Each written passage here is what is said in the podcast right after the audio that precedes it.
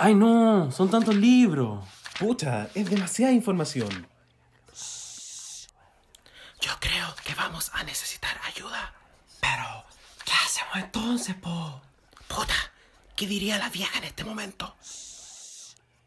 Me aburrí. Voy a abrir esta wea. No, weón, no, no, no, va a dejar la pura cagada. Ay, cállate y ayúdame nomás. Ya, ya, ya. Dale, eso, eso. Eso, ahí, dale, ahí, eso, eso, eso, dale, eso, dale, eso. Ahí, ahí, ahí, ahí, al fin. We made it, bitches. La biblioteca está ¡Abierta! Because reading is what? Llegamos hasta lo más profundo de nuestro programa favorito. En este podcast analizamos RuPaul's Drag Race y resolvemos eternas incógnitas. Para triunfar están las reinas. Pero para estudiarlas estamos nosotros. Soy el Dogo. Y yo el Richie. Y somos Reyes de la Biblioteca. Hola chiquillos, bienvenidos a Reyes de la Biblioteca, el mejor podcast para los amantes de RuPaul's Drag Race. Muchísimas gracias por sintonizarnos hoy. Y recuerden que si este reality show es su programa favorito, este podcast les encantará. Soy el Dogo. Yo soy el Richie. ¿Cómo estáis, Richie? Estoy bien. Em, tenemos una ganadora nueva. Tenemos una ganadora nueva. Paloyo. Sí. Primera ganadora del año también, del 2021. Wow. Vienen como 43 temporadas, así que la primera de 43. Empezó bastante bien entonces el año, yo creo. Sí, sí, o sea, con esta temporada, puta. Pero a la vez también está la 13, entonces como que... Ok. No sé, XD un poco, XD minúsculo. Pero bueno, aquí estamos. Sí. Y bueno, querida Puebla, hoy estamos en nuestro capítulo número 44. Ya estamos como por ahí contigo. Oye, patúo. ¿Y de qué se trata este capítulo? Mm, la verdad es que llegamos al final de UK, temporada 2. Temporada, yo creo, icónica, casi legendaria. Una temporada, yo creo que ejemplar para lo que se venga después en el mundo Drag Race. Y hoy día vamos a intentar responder una pregunta, porque creo que lo que sucedió en la final, obviamente lo vamos a comentar, pero siempre queremos sacar nuestro lado de Reyes de la Biblioteca y pensar como por qué uno va a extrañar tanto UK. Y la, pregunta sí, y la pregunta es, ¿qué es lo que hace una temporada, a una tempo- temporada legendaria? Está ahí así por la, la- Es que al Dogo lo- le, le inyectaron la segunda dosis, quizás por eso está hablando mal. Sí, sí, probablemente. Te inyectaron la Oye, ¿y cuándo te vacunan? Oye, pesado. No, pero... Eh, no, y... Oye, con la segunda dosis ya no puedes tomar cafeína, así que No. ya no se viene el tecito de la semana, se va a tener que venir... Oye, pero a mí me encanta el café. me No, encanta el no. tecito. Se viene el agüita De calcetín. de calcetín de la semana. no. What's the tea? What's the tea? What's the tea,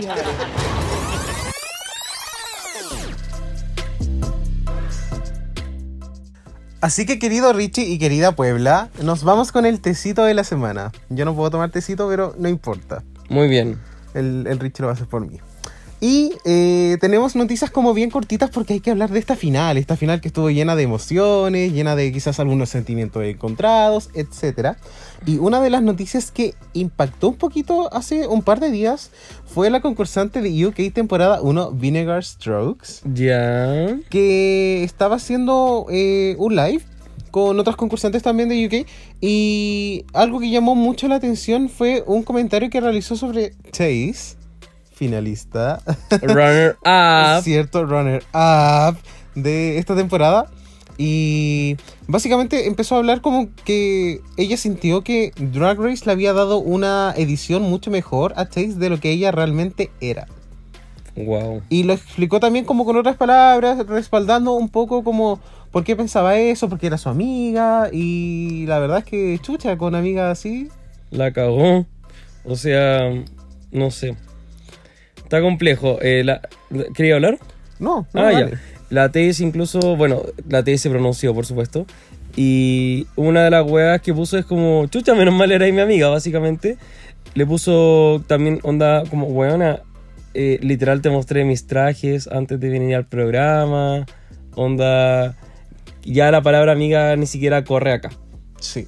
Así que, puta, fue como, como el Dogo y el Rich, ¿no? Como que ya no. No, oye, no, qué tuvo. Pero, ¿qué pensamos? ¿La Vinegar la cagó? Un poquito, eh, porque al final, bueno, todos dicen que si tu marca es como hodgepodge, como que tú también no tienes que hablar como, Mm. como de los looks de otras personas. Y también mencionaba mucho acerca de Ahura, como que Ahura le había prestado como, como un poco como sus prendas. Y esto también había como... Bueno, Ahura también se pronunció con respecto a esto y dijo que al final esto no se trata como de simplemente querer como como, como ser chupamedias una con la otra, sino que se trataba más de tener confianza y de ser como Claro. amigas y apoyarse mutuamente en el drag. Y bueno, obviamente Twitter respondió a esto ferozmente, no sé si como a nivel como de cancelación, no, porque fue como un comentario pero eh, decían como pucha con el rank que tú tuviste como en tu temporada de UK, como que tú no puedes hablar de Chase o como mal de ninguna persona. Claro. Así que fuera de lugar, ¿por qué pensáis? Pucha. Sí, o sea, en- entiendo, entiendo el, el por qué, pero. Pero está complejo el tema. Yo creo que Vinegar se debió haber guardado el comentario y si lo quería hacer, debió haberlo puesto de una forma como políticamente más correcta, porque ella no sé si está en una posición para. No, no, y como que yo creo que en ninguna posición incluso. Como al final, como el programa tiene una buena edición, como, o como tú no, realmente no eres, ese, eres, eres peor que lo que mostró el programa, igual raro, no sé. Claro. Sí, fue todo como muy fuera, fuera de contexto. Oye, Richie, en otras noticias también eh, tenemos esto, esto es como un Kawin como más chistoso. Bueno, la semana pasada, como saben, en el capítulo de UK no hubo eh, jurado invitado. Ujú. Estuvo Mickey, ¿cierto? El, este maniquí que apareció en el Mm, Beast Enders, Daddy. Mm. Que al parecer tenía más carisma que muchos otros, eh, La cagó. mucho más carisma que Graham Twink Norton. de 13 Reasons Why is quacking in her boots. Claro. Y bueno, la razón, uno igual se preguntó como por qué estaba este maniquí de jurado. Lo habrán hecho como para huevear con el tema de la serie, del Acting Challenge. Y no, la persona que es, supuestamente iba a estar invitada la semana pasada era nada más ni nada menos que Rita Ora. ya, qué weá. Y Rita Ora aparentemente no se presentó el día del... Me estáis hueveando. No, así fue. Probablemente hubieron ahí como algunos problemas con horario y ella avisó como muy antes, pero claramente Drag Race siempre tiene tiempo para invitar a alguien. Claro. O sea, lo hemos visto acá en la temporada 3 en la cual va Nicole Bayer, Chis Madison, eh, pero efectivamente no asistió.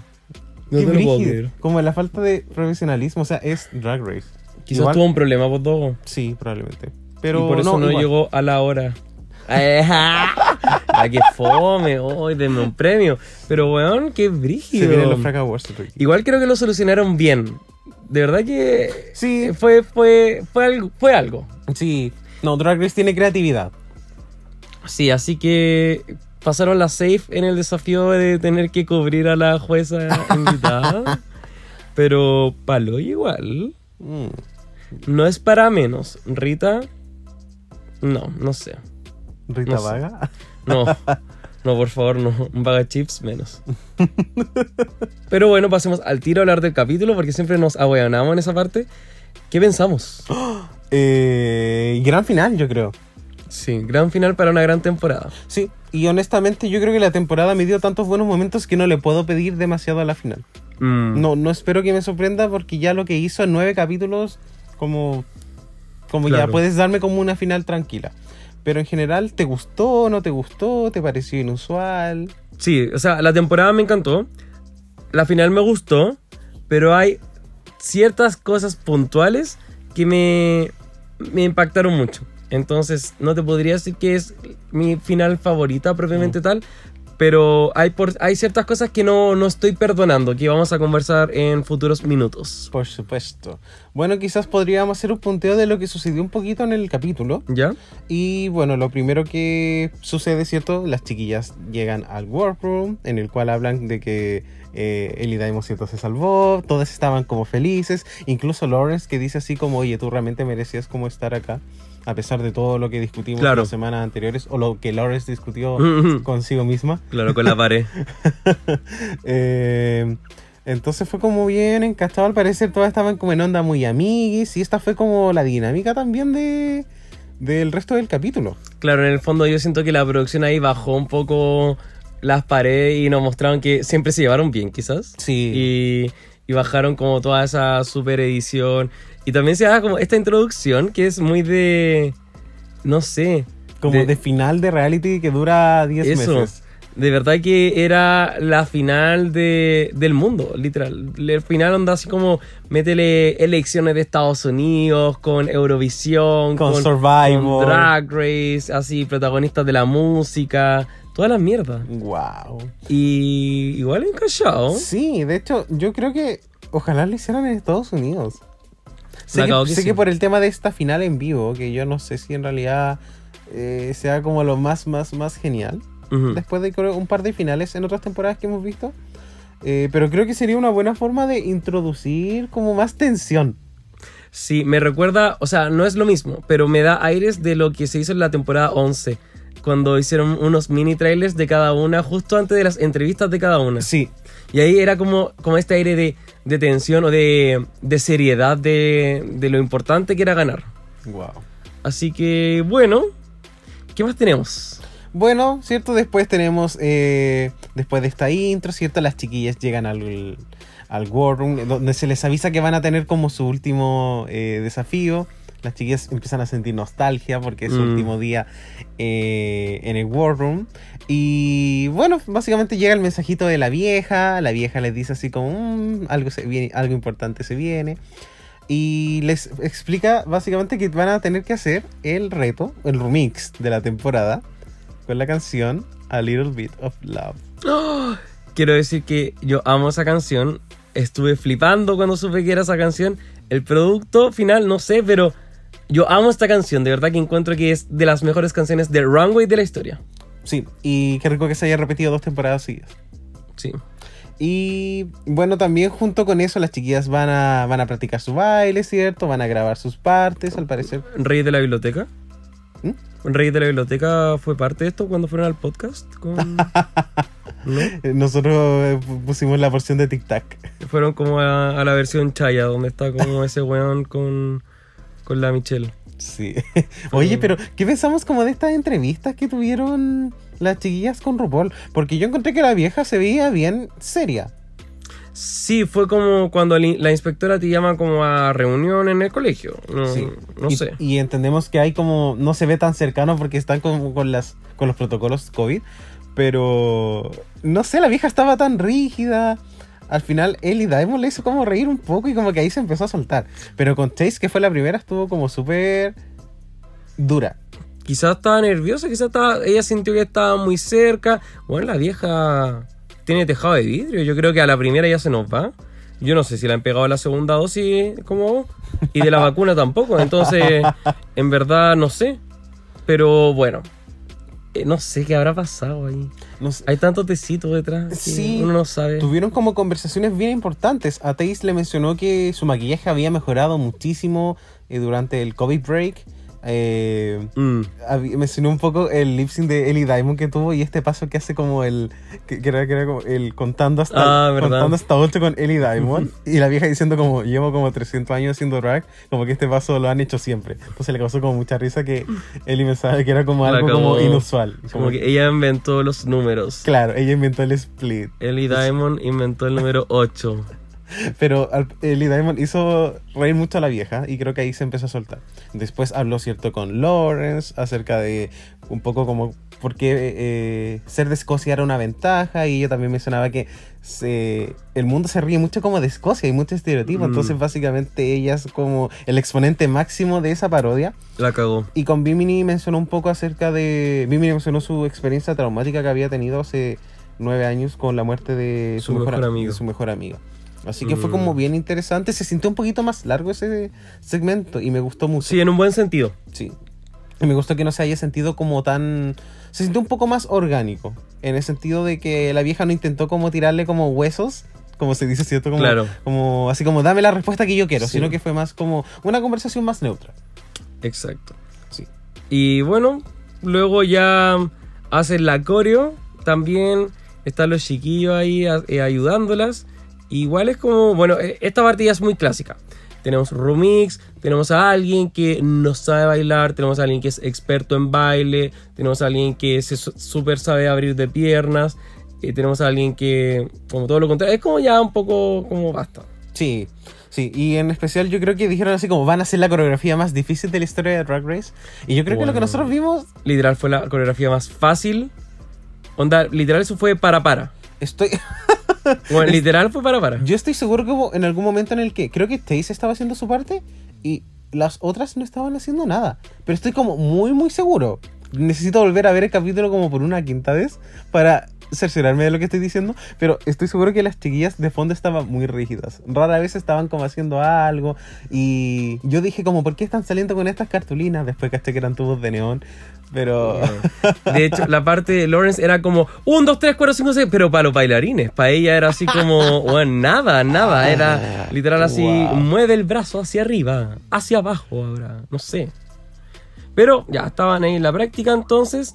Y eh, luego ya como termina eso, van a maquillarse y todo, como en el, como justo antes de, se dan como harto amor también y cada una se pregunta, eh, y para ti, ¿qué sería como...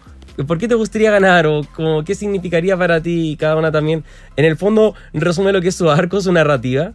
Hace como un, un tráiler de por qué debería ganar. Y igual se nota que se llevan bien las chiquillas. Sí, qué rico. Y la verdad es que esta parte se hizo como bien corta. Sí. Porque me da la impresión de que en otras temporadas pasa algo entre el remix y la conversación con la vieja. Hay como Mm. algo que siento que faltó. O simplemente se le dio más tiempo como a la parte larga que era el remix, efectivamente, la pasarela y todo lo que ve- venía después. Claro, o sea, estoy pensando como en qué otras finales, pucha, la de UK 1 hace tiempo no la veo, entonces no me acuerdo muy bien cómo quizás qué habrá pasado ahí, pero por ejemplo en All Stars 4 también hubo un momento donde fueron las, las ganadoras anteriores a saludar, en All Stars 3 también ocurrió lo del jurado, entonces eso también tomó un tiempo. Eh, quizás pueden haber cosas así O quizás porque es post-COVID. también. O sea, Sí. durante COVID también, entonces, a lo mejor la gente que podían traer para hacer esta final más cercana, a lo mejor a sus papás, etcétera, simplemente no se pudo hacer. Pero eso, al final creo que yo estaba como impresionado de que llegó tan rápido la parte donde se iban a presentar, pero igual feliz. Porque dije así, Claro. falta muy poco para que conozcamos a la ganadora. La ganadora. Y bueno, entonces después ocurre la canción, en el fondo, el remix. Sí. ¿Qué nos pareció? Eh, algo muy raro con el sonido. Como que creo que creo que todas le pusieron mucho esfuerzo a sus versos y la canción o la forma en la cual se produjo no les hizo justicia. Y probablemente van a sacar la versión de Spotify que va a sonar mucho mucho mejor, pero uno igual espera verlo como con el gag de inmediato. Claro. Y yo creo que había un desfase de medio segundo que hizo que todo se viera como un poco raro, como el, el lip sync estaba como off. Y lamentablemente no, no podemos como juzgar quién lo hizo como bien en el lip sync o quién no, porque todas estuvieron como ex- ex- extrañas. Quiero decir que esta es mi canción como favorita de la vida de un runway y estaba demasiado contento que fuera el remix. Entonces quiero ser muy objetivo. Odié todo lo que pasó. Como- ¿En serio? odié todo lo que ocurrió. Como, hoy me carga ser un güey negativo, pero este, este podcast eh, para mí es como la terapia, entonces necesito descargarme. Weón, onda, qué mierda. O sea, qué mierda resume todo, pero voy a desarrollar. Qué mierda. Eh, oh, ya, oh, ya, perdón. Qué mierda, primero, como este sonido que estaba tan fuerte. El- como la base de la canción estaba tan fuerte y se sentía que las buenas estaban cantando desde como el workroom y se estaba escuchando en el fondo en la pasarela lo que estaban cantando. De verdad encuentro que eso me, me cagó toda la canción. En general no me gustaron mucho, no me gustó mucho como el pacing de los versos. Siento que el primer verso fue como muy al tiro y después el segundo venía de choque, pero después había una pausa. Siento que entre todos los versos de- debieron haber pausas. Sí. Y esto de que el lip sync no estaba sincronizado con nada y la música estaba ahí como que no se sintió ningún ritmo en ningún verso. No porque los versos hayan sido malos, de hecho creo que en general eran como interesantes, pero siento que no se notaba ningún ritmo, como, como ninguna parte donde uno dijera como, ah, como catchy, como esto como que suena muy bien. Claro, porque Nada. uno, uno no puede enganchar porque el sonido estuvo muy mal, estuvo súper off. Y el trabajo de postproducción igual fue flojo, porque esto ellos sí pueden arreglarlo, onda, sí pueden colocar la base de la canción y hacerla coincidir lo mejor posible. Bueno, si nosotros podemos hacer como el sonido de fondo de un podcast, ellos pueden hacer todo lo demás. Sí. qué vergüenza, en especial con esta temporada. Creo que sí, ese sería como quizás mi, mi único lado negativo, que la performance, se nota que las chiquillas lo dieron todo.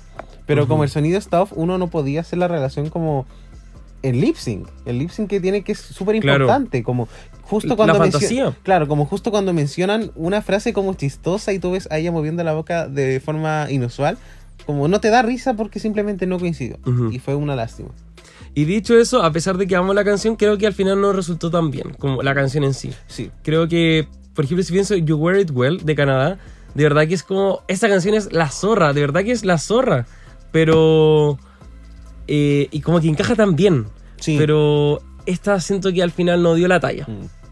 Pero, filo, al final yo estaba como muy pucha, porque esto está pasando tan rápido? Los versos fueron muy al tiro, pero a la a mitad de la canción, un poco tres cuartos, aparecen las eliminadas. Y ahí quedamos para Yo quedé, pero paloyo, pero paloyo. De verdad que fue una weá que quedé mal, gag, suspirando, me faltaba el aire, necesité respiración boca a boca, no había boca, así que me la di a mí mismo.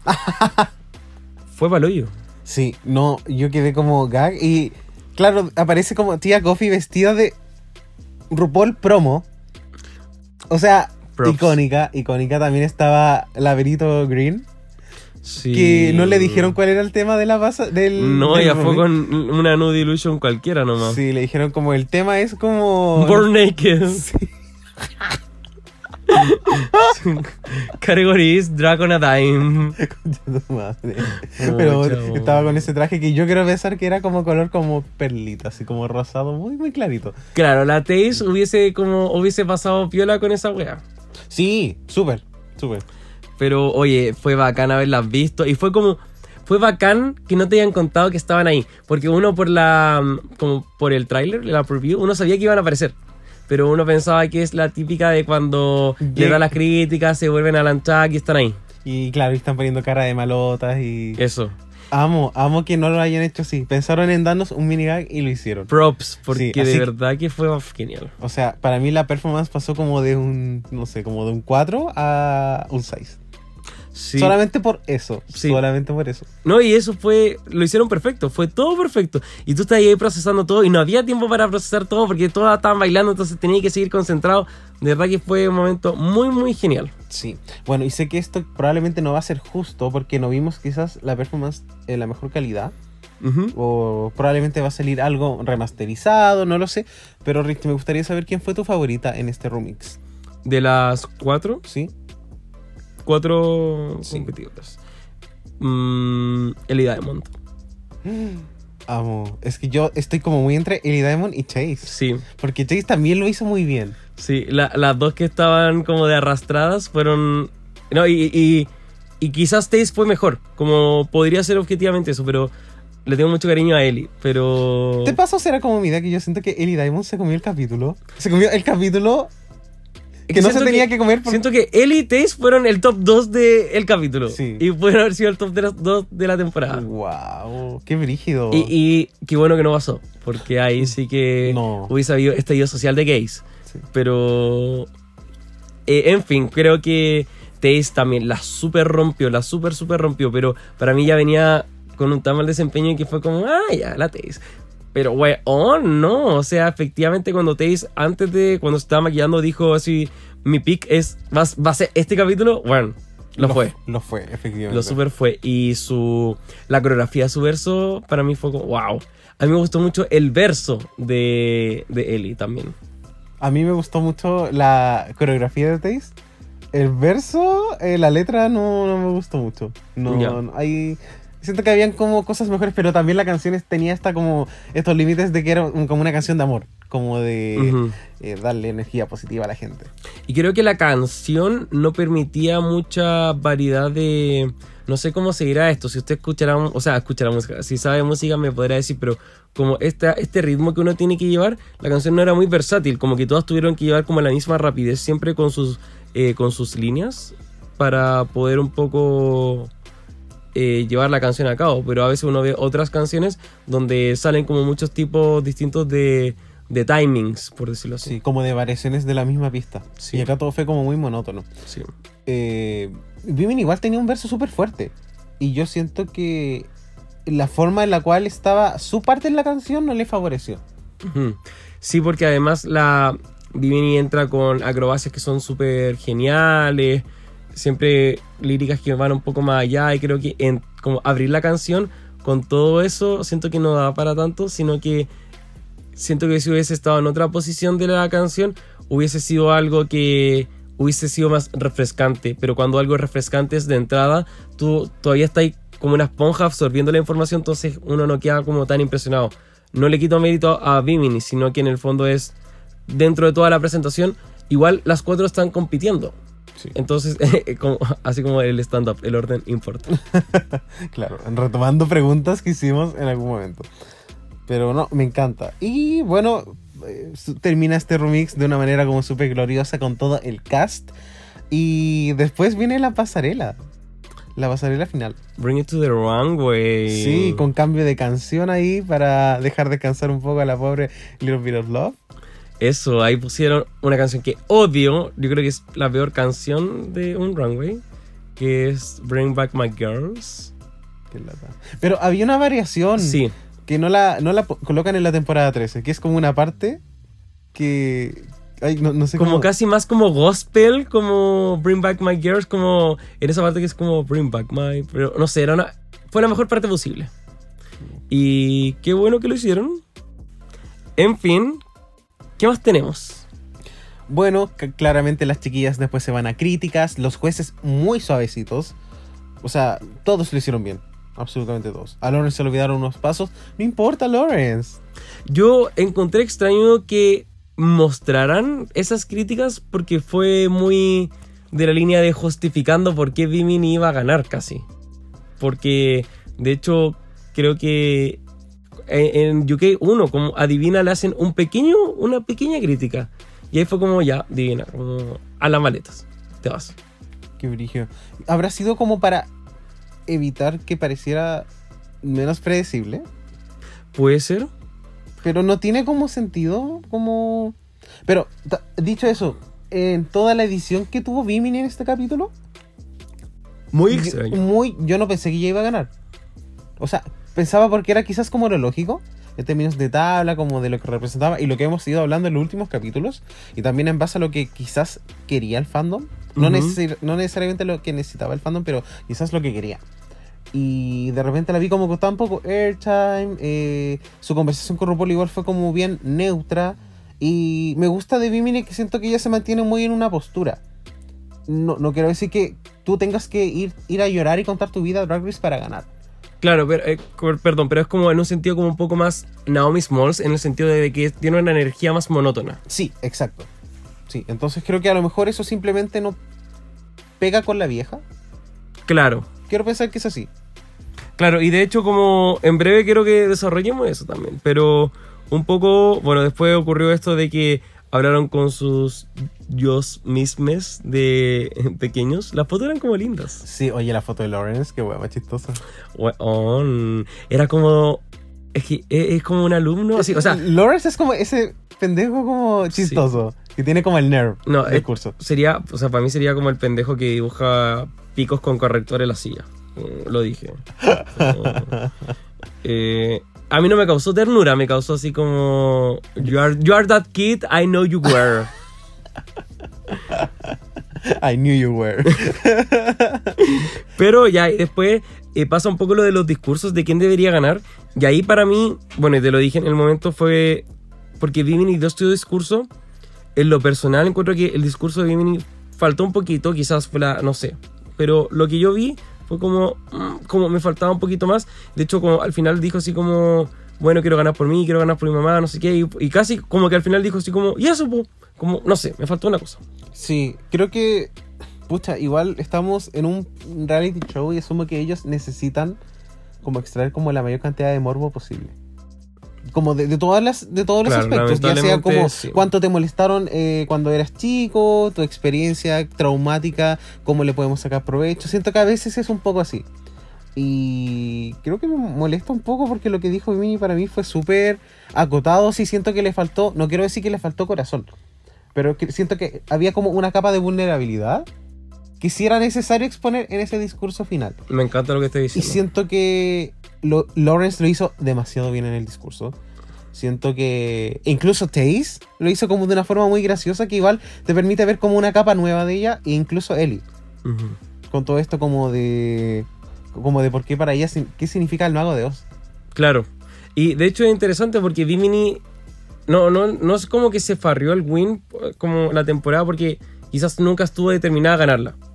A todos nos encanta, como, bueno, yo, o sea, que encuentro que Bimini es una persona de verdad única. Sí. Como, de verdad, que me saco el sombrero. Sí, acá Richie Team Bimini desde el capítulo 2. Sí, capítulo 2. Como no, no voy a mentir, porque, o sea, de, de, de hecho sería como desde el lip sync del capítulo 1. Como ahí empezó, pero cuando hizo el Rats de Rusical, yo así como, bueno. Eh, pero claro, la te- las tenía todas y yo creo que quizás a Bimini, Bimini es como tan Bimini. Yo creo que es, Bimini es tan como unbothered de las situations. eh, así como, en verdad, en el sentido de que no se pone como tan ansiosa ni tan nerviosa ni nada, que quizás le faltó un poco entender que para realmente ganar iba a tener que prestarse un poquito al show. Sí. Porque ya está en ella que, y quizá ella dijo, ¿sabes qué? ¿Sabes qué? Gano o no, voy a ser yo misma, voy a ser fiel a mí misma. Y esa weá es como respeto, totalmente. Pero yo creo que Lawrence sí tiene como este appeal que es como, bueno, como... Es lo que Voy, vos- voy- voy a darle lo que quieren. Sí, o quizás simplemente la weona es como un poco más llorona y está bien. Y como que justo es lo que le, le es útil a todos. A la producción porque le puede sacar narrativas, porque es como una historia de vida, todo. En cambio, Bimini acá es como su narrativa igual es como ser como no binaria. Lo cual está bien y hubo, hubo conversaciones importantes al principio, pero esta narrativa también no se extiende porque Bimini igual es como una persona que está demasiado... Es como En a, a paz. full, a full circle. O sea, y eso es lo que nos gusta de Bimini también, que en el fondo nos representa esta seguridad de, de comunidad LGBT que es como, bueno, yo quiero llegar a ser como Bimini, porque yo quiero como entrar como a esta tranquilidad con mi ser, que con mi identidad que es una tranquilidad muy bacán. Pero claro, televisivamente eso no te da los altibajos de una persona como Lawrence que te mostraron todo lo que tiene por mejorar en el fondo. Y te mostraron como todo lo malo que tenía. también. Sí. Y bueno, termina esa parte del top 4. Tenemos Ellie Diamond eliminado. Sí. ¿Qué pensamos? Silencio incómodo. Eh, pensamos? Cuando dijeron los nombres, yo dije. Ya. Claro, porque Yo quiero decir algo. Sí, perdón. Yo no estoy. No me molesta que haya ganado Lawrence. Lo que me molesta a mí, y esto es como. Es que Taze y Bimini Von Bulash hayan quedado en la misma posición. como no puedo creer que estas dos personas que tienen como. como desempeños como tan extremistas hayan quedado en el mismo lugar. Claro, cuatro wins y cuatro bottoms. Sí, es como, no puedo creerlo, no puedo creerlo, mi, mi guaguita Bimini, no puedo, no puedo. Como Bimini siendo segundo lugar solita, perfecto, lo entiendo. Pero siendo, ocupando el mismo lugar con Taze. Y a mí, a mí me encanta Taze, pero realmente siento que no importa lo bien que lo haya hecho en este capítulo, eso no compensa como que haya pasado muy under the radar el otro resto de los capítulos. Y si a eso lo sumo su look, como para mí es como no. Chao. ¿Y ¿Sabes lo que a mí me sorprende? Que la, los últimos capítulos en general siempre ha sido que RuPaul, eh, la Michelle, todos le dicen así, Taze, Taze, weona, eh, te vestís como súper bien, o Taze, tu maquillaje increíble, Taze, la lips sin sin voz, dale, Taze, mueve el poto, bien, Taze, dale, pero después siempre es como Taze, eliminación, Taze, eliminación, Taze, eliminación. Entonces nunca entendí muy bien esto de por qué Taze avanza tanto si es que en verdad pasa que le dicen como cosas lindas, pero después también en las críticas a su espalda es como Taze no, Taze no, Taze no. Sí, como es que como- hay algo tan que no me, no me hace como sentido. Claro, es como avanza uno, retrocede dos. Siempre. Entonces no, no entiendo si esto es como una con- en concordancia entre los jueces y la producción, Mm. pero con Taze siempre sentí algo extraño. Nunca entendí la visión que nos quería mostrar a nosotros. Y con el desempeño que tuvo Taze, que igual fue súper neutro, igual les daba para hacer lo que quisieran. La cago que sí. Porque yo creo que Taze nunca fue como la peor. Nunca, Mm. nunca, nunca, nunca fue la peor. Claro, como nunca como bombeó del bombear. Sí, entonces ahí hay como muchas cosas que se pueden editar y a veces uno decía así como, ¿qué? Ahora, a modo de reflexión, quizás, eh, yo creo que todos esperamos en el fondo el lip sync final Bimini Lawrence. Y era lo que correspondía, punto. Así es. Eh, y bueno, el primer nombre que dijeron fue Taze. Y después dijeron Taze, Bimini Bomb Bullets. Y yo así como. O en la nalga se me cayó, pero al Sí, subterráneo. Sí, fue, fue. Fueron tres segundos Sí. en los cuales eh, el Rich y yo tuvimos un infarto. Bueno, y después dijeron Lawrence y fue como, pucha la Eli, como en el fondo. Porque no, no, no iba a ser así como ustedes tres perdieron, Eli ganó. Eh, ¿Te cachai? Wow. Así como, for the first time, ya. Eh, entonces, yo creo que la pregunta es ¿por qué? Y, y la pregunta es, ¿por qué Taze se coló? Sí. Eh, Esa es como, y lo digo con mucho respeto, Sí. pero esa es la pregunta. Y yo creo que una de las respuestas que podríamos dar es que con una canción como I'm Still Standing de Elton John, Bimini Bomb Bullets tiene más probabilidades de ganar esa canción que Lawrence Cheney. Entonces, una posibilidad es que si es que metís colada a la Taze en la final, la Taze va a ganar el lip sync, cosa que hizo. Taze se comió el lip sync. Sí, lo hizo excelente. Y al final casi que da lo mismo que Lawrence gane porque Bimini igual no había ganado el lip sync. Sí. Entonces, como Taze ganó, cualquiera de las otras dos podía ganar. Es como una propuesta que yo creo que igual tiene un poco de sentido. Sí. Esto me hace, me hace mucho sentido con eh, Top 3, temporada 12. ¿Por Claro. qué dejas a Crystal? Porque igual se lo merece, pero también esto ayuda como a desenfocar las intenciones de la producción con la ganadora. Y también dejas a Crystal porque Crystal era la fan favorite. Crystal ganaba likes y toda la mierda. Entonces, dado que no ganó Crystal, como... No importa, quedó runner-up igual. Claro, una cosa así. Sí. Me, Fan service. me encanta que lleguemos como a un consenso, como tan tempranamente. Porque aún ni siquiera llegamos como a la pregunta. Concha su madre. Ya, avancemos entonces.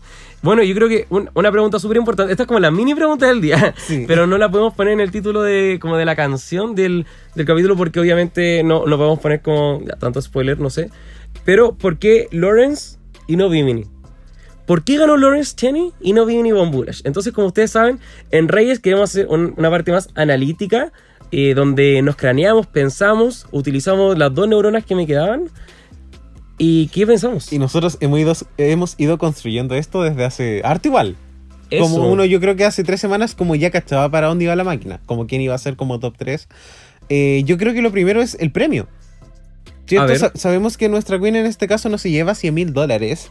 Lo que se lleva es la oportunidad de realizar una serie en World Present que tiene como un contenido bien de comedia. Si tomamos en consideración lo que hizo de Vivian. un contenido bien wow, digámoslo de Sí. esa forma, porque es, es un challenge de, del programa, básicamente. Sí, entonces yo creo que Lawrence es mucho más adaptable para este tipo de programas que Vimini. Claro, y también. Sí. O sea, a complementar, o sea, que- pero que- creo que quiero, no tengo- quiero- quiero pensar que es solamente eso. Ya, hay como un punto ahí. Otro punto quizás es que. Otro punto es que en verdad Lawrence quizás siempre fue la ganadora que estuvo planeada. Mm, desde el momento uno. Porque Bimini es como que casi que su narrativa fue que. O sea, y los jurados casi que le hicieron ver que antes de la, de la pandemia valía pico, básicamente. Y que después de la pandemia ganó muchos desafíos. Bimini siempre lo hizo bien, Sí. nunca lo hizo mal. Pero casi que esa fue la narrativa que le dieron y quizás fue casi un problema que Bimini le fuera tan bien en el fondo. Sí, Bimini quizás nunca estuvo planeada para ganar la temporada. Y a pesar de que, pucha, Bimini fue como una wild card, algo inesperado, y fue la mejor wea inesperada que le pasó al programa, porque fue una competencia contra Lawrence y Lawrence no corrió sola, pero no dejó de ser una wild card. sí. Eh, algo quería mencionar que es lo que tú dices, cuando los jueces dicen así como, oye, antes de la cuarentena valía y pico, pero creo que eran términos deluxe, ¿Cómo? Deluxe. deluxe, como de apariencia. Ah, estaba pensando como deluxe. Ah, no, no, y lo muestran ahí como, muestran este runway que es como el de, el de Diablo, que a mí me encanta, pero quizás, y claro, también lo complementa No, con este runway como de el, el futbolista. capítulo 1. Sí, y después, claro, sale con estos trajes que son como mucho más inspirados como el alta costura. Entonces yo creo que por ahí va un poco esto como de, oye, tú realmente mejoraste como tu juego en la, en, como en los looks Perfecto. un 100%, porque la performance ya estaba, yo opino, Ujú. siempre estuvo. Sí, No creo que haya capítulo en el cual Bimini en un reto lo hizo mal de performance. entiendo. Em, otro argumento también por el cual. Y, y no es que, no es que eh, queramos decir que queríamos que ganara Lawrence, no sé qué. Estábamos simplemente dándole a la Puebla como algún. alguna calma. De que quizás habían razones. Sí. Eso es como lo que queremos decir. Porque la- las razones por las cuales Bimini iba a haber ganado están en el capítulo pasado. Ahí está todo porque nuestra conclusión del capítulo pasado era que ganaba Bimini. Eh, bueno, otra razón también es que sabemos y nos consta de que para la producción ha sido muy difícil coronar a alguien de talla grande. Las Big Girls no, no ganan. No. Como, no, no, no han ganado. Por a veces motivos no han ganado. Entonces la producción dijo, weón, ahora o nunca. Sí. Entonces, Bimini tiene una gran historia, pero no han coronado personas no binarias y trans porque el show no les, da la, no les da la oportunidad. Pero a las Big Girls, el show sí les da la oportunidad y no han ganado solamente. Exacto. Y yo creo que acá esto se resume a qué queen, o sea, que, cuál es la queen que llena más casillas. Claro. Y en este caso, Lawrence las cubría todas.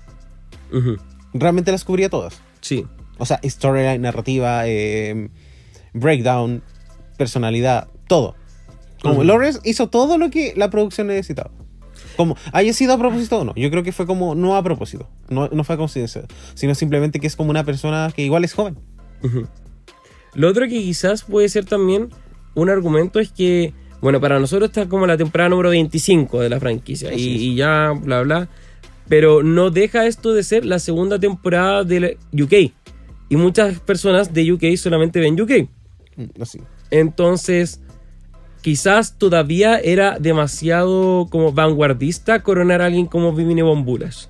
En el sentido de que todavía estamos en la segunda temporada del show y coronar a alguien como Lawrence, que su drag es moderno pero clásico, todavía va en una línea Exacto. de lo que es mostrarte lo que es el drag. O sea que Vivini Von Bullage es la nueva Nina Flowers. Sí. Oh.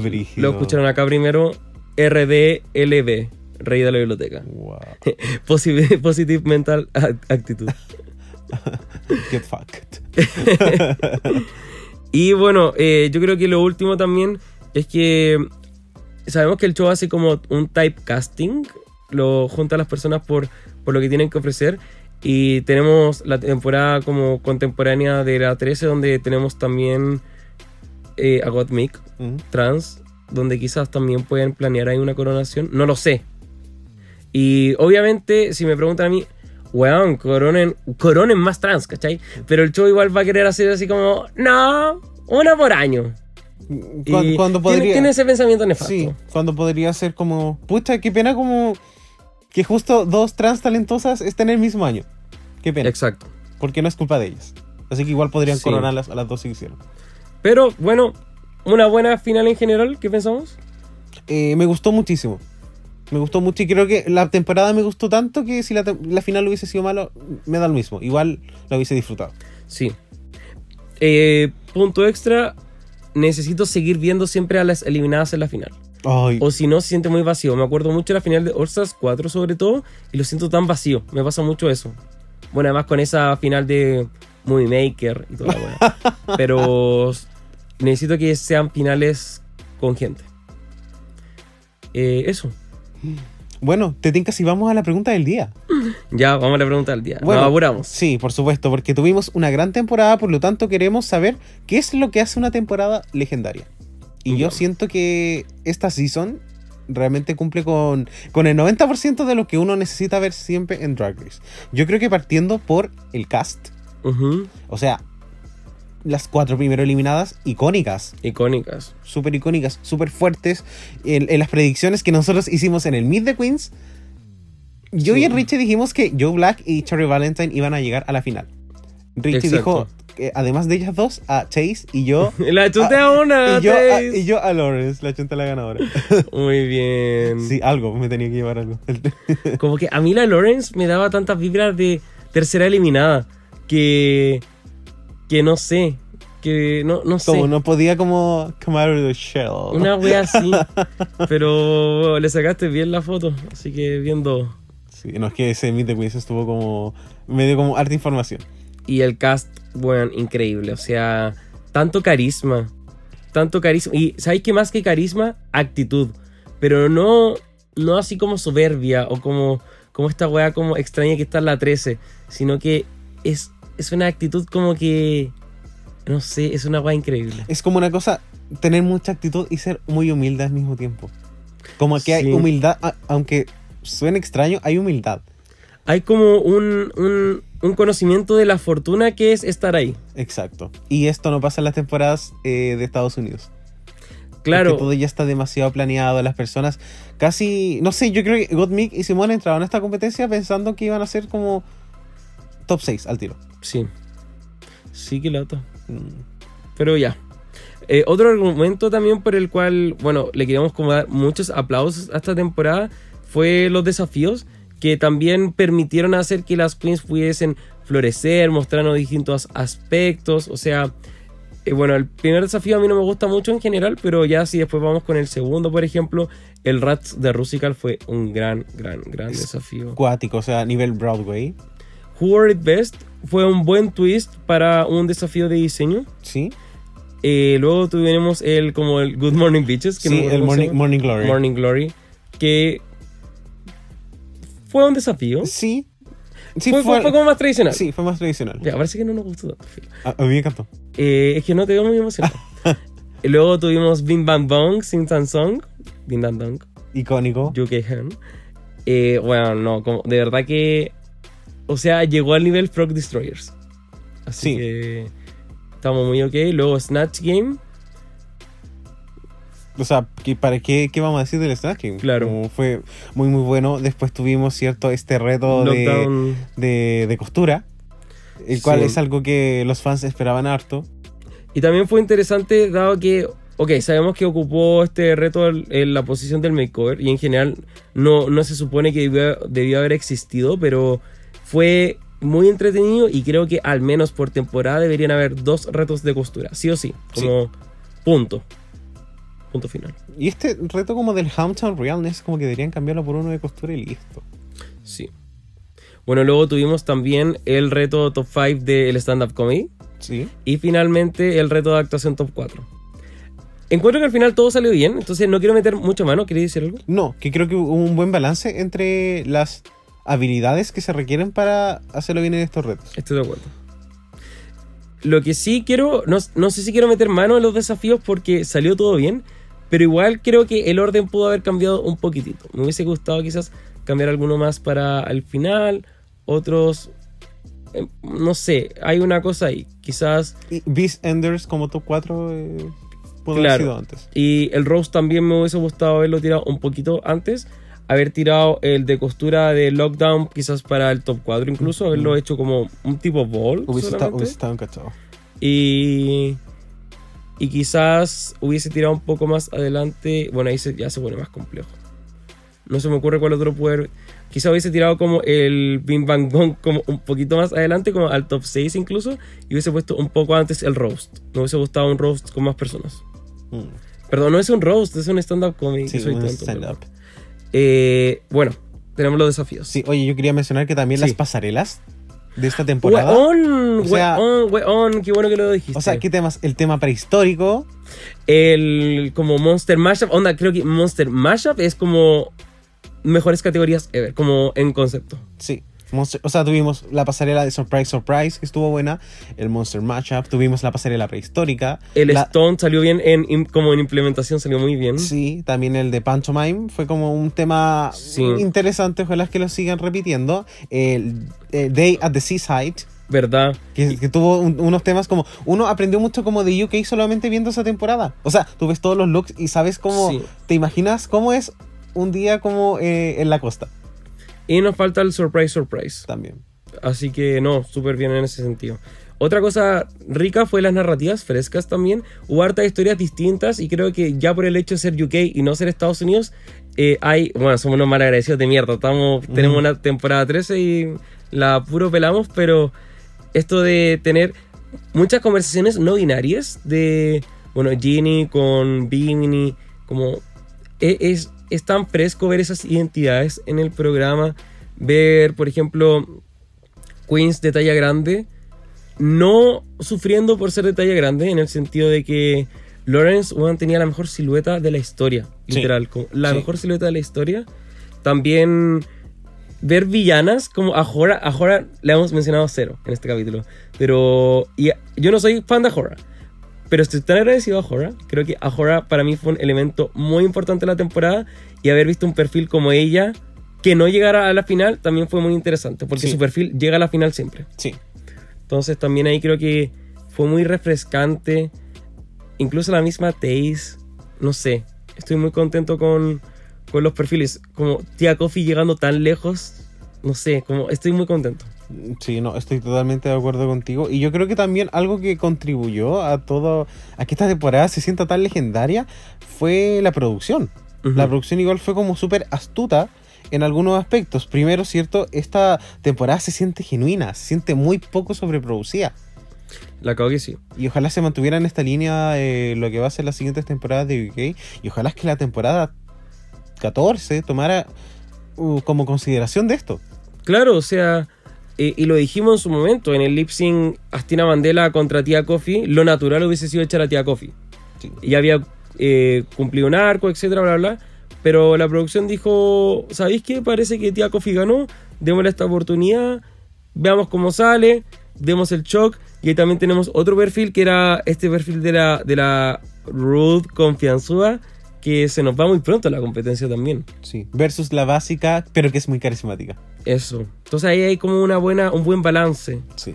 Otra forma también en la que podemos ver un poco esta, esta astucia o la producción inteligente es que, bueno, también creo que hay como un buen balance de dramas y comedias en la, en la, en la, en la serie en general. Hay hartos momentos chistosos y los dramas son bien acotados y tienen resoluciones al final y no se van arrastrando a lo largo de la temporada, tipo como Candy Muse siendo Candy Muse, sino que incluso la misma Ahora va pasando por ciclos de Ahora. Primero con Tia Coffee, se cumple el ciclo después con Sister, se cumple el ciclo después con Ellie, se cumple el ciclo después y ya se va. Entonces también esos dramas van cambiando. Sí, no, estoy súper, súper de acuerdo y qué rico porque a veces tú tienes cosas que son chistosas, pero que suceden solo en un capítulo. Y la temporada no se basa en estas cosas, sino que continúa. Y finalmente también creo que con los placements, o sea, con lo con las posiciones de top 3, bottom 3, creo que en general yo estoy muy de acuerdo con todo lo que ocurrió. Sí, Hay cosas puntuales que no, pero no interfieren en los, en los bottoms, en los lip syncs. Entonces, por ejemplo, podría pensar en, no sé, Lawrence cuando quedó low en el capítulo de costura. Ya es como filo, ¿sabes qué? Filo porque el bottom igual era el bottom. Entonces, igual hay cosas que, que no, pero en general estoy muy de acuerdo con todo lo que ocurrió. Me encanta. Y bueno, otra cosa que hace esta temporada tan genial es el factor sorpresa, porque sabemos que eh, en particular la primera parte de la temporada fue, fue una sorpresa. Fue fuerte, o sea, fuerte. Fuertonio. O sea, eliminaciones, no sé, Joe Black, las cuatro primeras eliminaciones fueron fuertes. Sí. Pero en el mejor sentido posible porque de una forma u otra igual fueron quizás merecidas. No Claro. fueron como robos totales. Por ende, No, igual, uno dice así como, pucha, que lata que no haya tenido oportunidad de mostrar más, pero esta persona lo hizo como levemente mejor en el lip sync. Lo brígido es que quizás de estos 10 desafíos, si el orden hubiese sido distinto, el top 5 hubiese sido distinto quizás. También. Quizás Joe Black hubiese tenido un early win porque si se hubiese quedado un capítulo más en el Rusical quizás la rompía, ¿cachai? O quizás al contrario, si quizás hubiese puesto un desafío de comedia en la segunda semana, Verónica Green se iba esa semana. También. Y bueno, igual se fue, pero por otras razones. Eh, enviada a casa por el COVID. Sí. La, por la Miss Rona. Miss Rona sent Verónica home. Bueno, y la última gran razón por la que encontramos esta temporada legendaria también, y quizá en general un aspecto importante es el timing. O sea, a veces simplemente hay suerte. Suerte de que en, en el otro país tienden una temporada tan mala como Estados Unidos que favorece que tu temporada sea mejor y, y te la agradecen más. También la cuarentena, de que igual es un tema. O sea, igual la gente está más pendiente de Drag Race porque agradecemos también este contenido. Así es. Y yo creo que esto también de que nosotros encontremos la temporada tan nueva me hace pensar de que Drag Race quizás no se está olvidando de los fans que han estado siempre viendo Drag Race. Claro. Eh, pero explícalo un poco, por favor. Mira, yo creo que. eh, no sé, lo mismo que cuando hablábamos de por qué la temporada 13 no nos sorprende. Y es porque pa- es- parece estar hecha demasiado para las audiencias nuevas. Claro. Pero ¿qué, pero ¿qué sucede con esta temporada? Pareciera que este target es mucho más neutro. Ujú, Me encanta. Podría ser para personas más jóvenes, podría ser para personas que ya aman Drag Race. Y todo calza.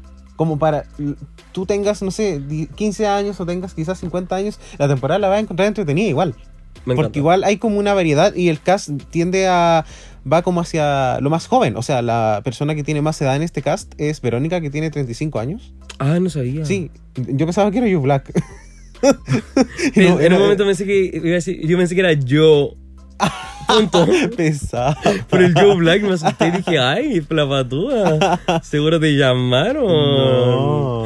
Pero, ah, no fue para el COVID, ya. pero claro, tiene como estos perfiles que son más juveniles, pero que igual hay como muy drag diferente. Sí. O sea, Cherry y Joe Black están como en un drag que es como muy como de opulence. Claro. No, no, banco completamente. Y muchas gracias por tu opinión, Gracias, no de nada. pero también le quiero dar gracias a otras personas. ¿A quién? A todas las personas que se van a unir a nuestra nueva sección llamada Gracias por tanto. ¡Ah! Así que vamos a ir con los mensajes de nuestros queridos compañeros de la Puebla. Aquí, ¿cómo le podemos decir como a las personas de la Puebla? Como pueblerinos. No sé. Bueno, Pueblerinos me parece un buen nombre, pero ¿por qué es tan importante esta, esta sección en este capítulo? Porque estamos despidiendo una gran temporada. Y quería pueblo, ustedes han estado con nosotros siempre. Entonces, ¿cómo no van a estar dando sus mensajes, mandándonos sus audios? Como para despedir esta gran temporada que nos llenó el corazón, yo creo, por 10 semanas. así que vamos con el gracias por tanto. Thank you. Thank you. Thank you. Hi. Hola, soy Mati, en Instagram como Mati Crimson y en esta sección, gracias por tanto talento que nos entregó el cast de UK en esta temporada, haciendo que los jueves fuesen mucho más especiales. Tuvimos un top 4 que todas tenían algo para destacar, pero aún así, lo voy a decir, seguiré siendo Team Bimini Bomb Bulash. Oh. Hola, soy Daniel, mi Instagram es Daniel Rock Rose y quiero agradecerle a la temporada por ser tan buena, pues de verdad, de verdad una temporada muy muy buena, pero en especial agradecerle a Verónica Green por iluminar mi pantalla con su belleza, sus looks, todo, y aparte fue una, una queen de verdad muy buena compañera, siempre ayudaba a las demás, las defendía y siempre le sacaba el lado bueno a las cosas, así que gracias Verónica Green. Hola, soy Alejandro, arroba alfonsecart en Instagram. Em, quiero agradecerle a la Eli, creo que si bien siempre supe que no iba a ganar, creo que demostró un nivel de madurez. Siento que es una persona que lo entendió todo. Teniendo 21 años, ha vivido todo, ha superado muchas cosas y esa seguridad que transmite, o sea, nunca se ahogó en el tema de no ganar y logró lo que logró, se veía hermosa al final, su maquillaje siempre fue impecable, mostró mucha versatilidad, así que gracias Eli por ser un ejemplo, me imagino cuántos niños deben ver eso hoy y decir así como, bueno, se puede. Así que gracias Eli. Hola, hola, aquí Andela Creme dando gracias por todo a las reinas de UK por haber vuelto en plena pandemia y hacer Hair Story. Es una de las temporadas favoritas para mí. Quiero dar también gracias a Tía Coffee por su carisma, porque siempre recibió con muy buen humor todas las críticas. Gracias a Bimini por mostrar un uniqueness multifacético en pasarela, comedia, baile y todo lo que pudo hacer. Gracias a Ginny Lemon por mostrar siempre el nerve y que se necesita para mantenerse fiel a sus principios y salir. Y felicitaciones a la ganadora Lawrence Cheney porque nadie nunca va a poder negar su talento. La Puebla y Reyesitos, soy la Vali, arroba Vali Ruth en Instagram. Y un mensaje de agradecimiento en general para toda la temporada. Yo creo que fue una temporada muy, muy bacán. Se destacó en muchos sentidos, tanto tenía todo lo necesario. El, era chistosa, looks maravillosos, queens de, con mucho talento, eh, compañerismo, drama, todo. Y encuentro de que real era como la luz que iluminaba los jueves. eh, fue muy, muy destacada. Estamos, yo creo que todos de acuerdo con que una de las mejores de todas las franquicias. Independiente si estamos felices con quien ganó o no, yo creo que la temporada lo valió, full. Hola, eh, soy Tommy y me pueden encontrar en Instagram como Das Mariette con dos A al inicio. y yo quería agradecerle a la Ellie Diamond por los pedazos de look que se mandó en toda la temporada. Yo en serio la encuentro pero maravillosa. Desde que entró con este look rosita, yo dije, esta loca seca y realmente nunca me decepcionó. Y ese look final, uff, qué maravilla.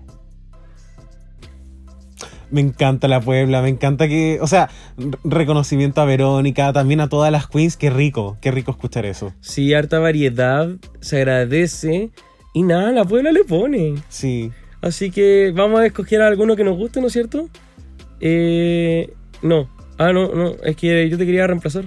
Ay, pesado. No, pucha, no, es que la verdad es que me gustaron como todos los mensajes. Agradezco muchísimo todo lo que hayan enviado. Sí. Y dicho esto, entonces, nos vamos a tomar un coffee break. Por favor. I like my men like I like my coffee. Incapable of loving me back.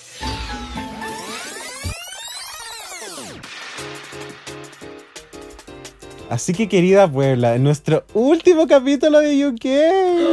No, qué triste. Bueno, quizás pareciera ser que todo apunta a que este año vamos a continuar. Sí. Así que, en fin. Vamos a tener UK 3 quizás en diciembre. Wow. Fuerte, Anio. Sí. Y bueno, en el Coffee Break nosotros normalmente hacemos eh, jueguitos. Porque es entretenido, porque a nosotros nos gustan las trivias, pero esta vez nos vamos a mojar el potito. Ah, vamos mierda. a ser visionarios. Miss Clio. Sí. Walter Mercado. Walter Mercado, yo creo que por ahí va un poco más mi apil. Char, esa culia como que salió ahora, la Rusia Kenita Larraín. No, Richie, lo que vamos a hacer, vamos a hacer predicciones de nuestros Frag Awards que van a ser transmitidos eh, En diciembre. en diciembre. O sea, este podcast tiene al menos como seis meses más de vida, según tú. Sí. Ya, perfecto. Sí, o sea, no sé qué anda el cálculo de seis meses, pero sí, queda mucho. Eh, soy muy bueno para la matemática. Así que, oye, Richie, quizás podríamos hablar un poquito acerca de que esta temporada que nos dio tantos momentos gag, tantas pasarelas buenas, retos buenos, etcétera. Quizás podríamos predecir un poco quiénes van a estar nominados a nuestros Frag Awards a fin de año. Eso, pero es solamente una tincada, Puebla. Así Sí. que si que después te diga, no, pero que no, es solamente una tincada, estamos aquí conversando, porque la evaluación final lo haremos en diciembre. Así es. Vamos entonces con la- como estas primeras categorías que son como Early Out, eh, Mejor Early Out o Underdog del año, como quién te tincaría. Oh, yo creo que para mí Ellie Diamond es como nominada como Underdog del año. La O sea, cagó. porque ella realmente es como la definición de Underdog. Es no la solamente definición. menospreciada como por la producción en términos de qué querían hacer con ella, sino también súper menospreciada por sus compañeros. La cagó que sí. No todas, pero las que sí lo hicieron, pucha que se la jodieron. Sí. Eh, o sea, Ellie Diamond para mí es como la opción. Creo que igual entran en esta categoría un poco. Podría haber a Sister Sister o Tia Coffee. En el sentido de que estuvieron ahí como. Como narrativas. Como, claro, creo que al final Ellie Diamond luchó más y se mantuvo más y dio la pelea súper bien. Entonces, por eso es como más underdog. Creo que Tia Coffee fue casi que estuvo como en el piso muchos capítulos. Entonces, es como más extraño eso. Sí, era más fácil barrerla. Claro, co- era, barrible y, y fue barrida. Eh, pero eso, y con Early Out, me encantaría Astina Mandela nominada. Creo Sí. que er- como es la definición de un gran Early Out. Y hay que darle como el reconocimiento a una persona que ganó su, el primer capítulo y se fue dos semanas después. Y que está onceava en la posición. Porque como se no fue puedo Black, creerlo. todas bajaron una posición. No puedo creer lo que Astina Mandela se ha puesto 11. No puedo. Me da mucha pena. Joe Black es octavo. Joe Black tiene la misma posición que Denali. Guau. XD, saludos. Oye, con candidatos al mejor runway, porque vamos a tener probablemente como mejor runway UK 2. Entonces, ¿a quién tenemos denominados? Bimini Bacteria. Bimini Bacteria me encanta. Me- eh, Bimini Espinilla. También. Ahora eh, Lockdown Super Shiro. Uh, ¿verdad? Eh, Lawrence eh, Dripping in Jewels. Sí, también me gusta Verónica Green eh, Monster Mashup. Monster Mashup tuvo muy buenas pasarelas. Sí. O sea, yo pienso en. Me gusta mucho el look que hizo Bimini en esa pasarela, el que hizo Lawrence y el que hizo eh, Verónica. Y también Tía Coffee. Tía Coffee también lo hizo súper qué bien. fuerte. Es que esa pasarela realmente dio como muy bueno, muy, muy, muy buen material. Ellie Em, Diamond como gaviota. Eso iba a decir Adea de sí, eh, Ellie Diamond y Joe Black me gustaron mucho. Oh. Eh, no me acuerdo del otro, de esa Eh, pasarela, la pero pasarela prehistórica creo que a jugar igual lo hizo bastante bien. Sí, también. Me gusta mucho el look de Lawrence de Pantomime. Ellie, final look. Y, y tenemos Y- otra categoría sí. para Final Look. Y Ellie está, pero ahí, va a estar ahí. Wow. Em, sé que esto no va a entrar, pero Ahora pa- Papas Fritas también me gusta. Eh, Astina Bandela, Naomi Campbell. También. Hay, hay opciones. Sí. No me acuerdo Va a quién, estar fuerte quién esto. lo hizo excelente en el runway de sorpresa. La Verónica Green también. Creo que Verónica lo vendió, pero no encuentro. O sea, Creo que esa pasarela no tuvo. entendemos que fue como algo. Como, sí. porque tía Coffee, oh, concha tu madre. Cuando hizo esta wea así como de española Rosalía, pero también como Macho Man. Oh, con, no con la peluca con viso de la Janine Day. Esa wea. oh. Ay, no.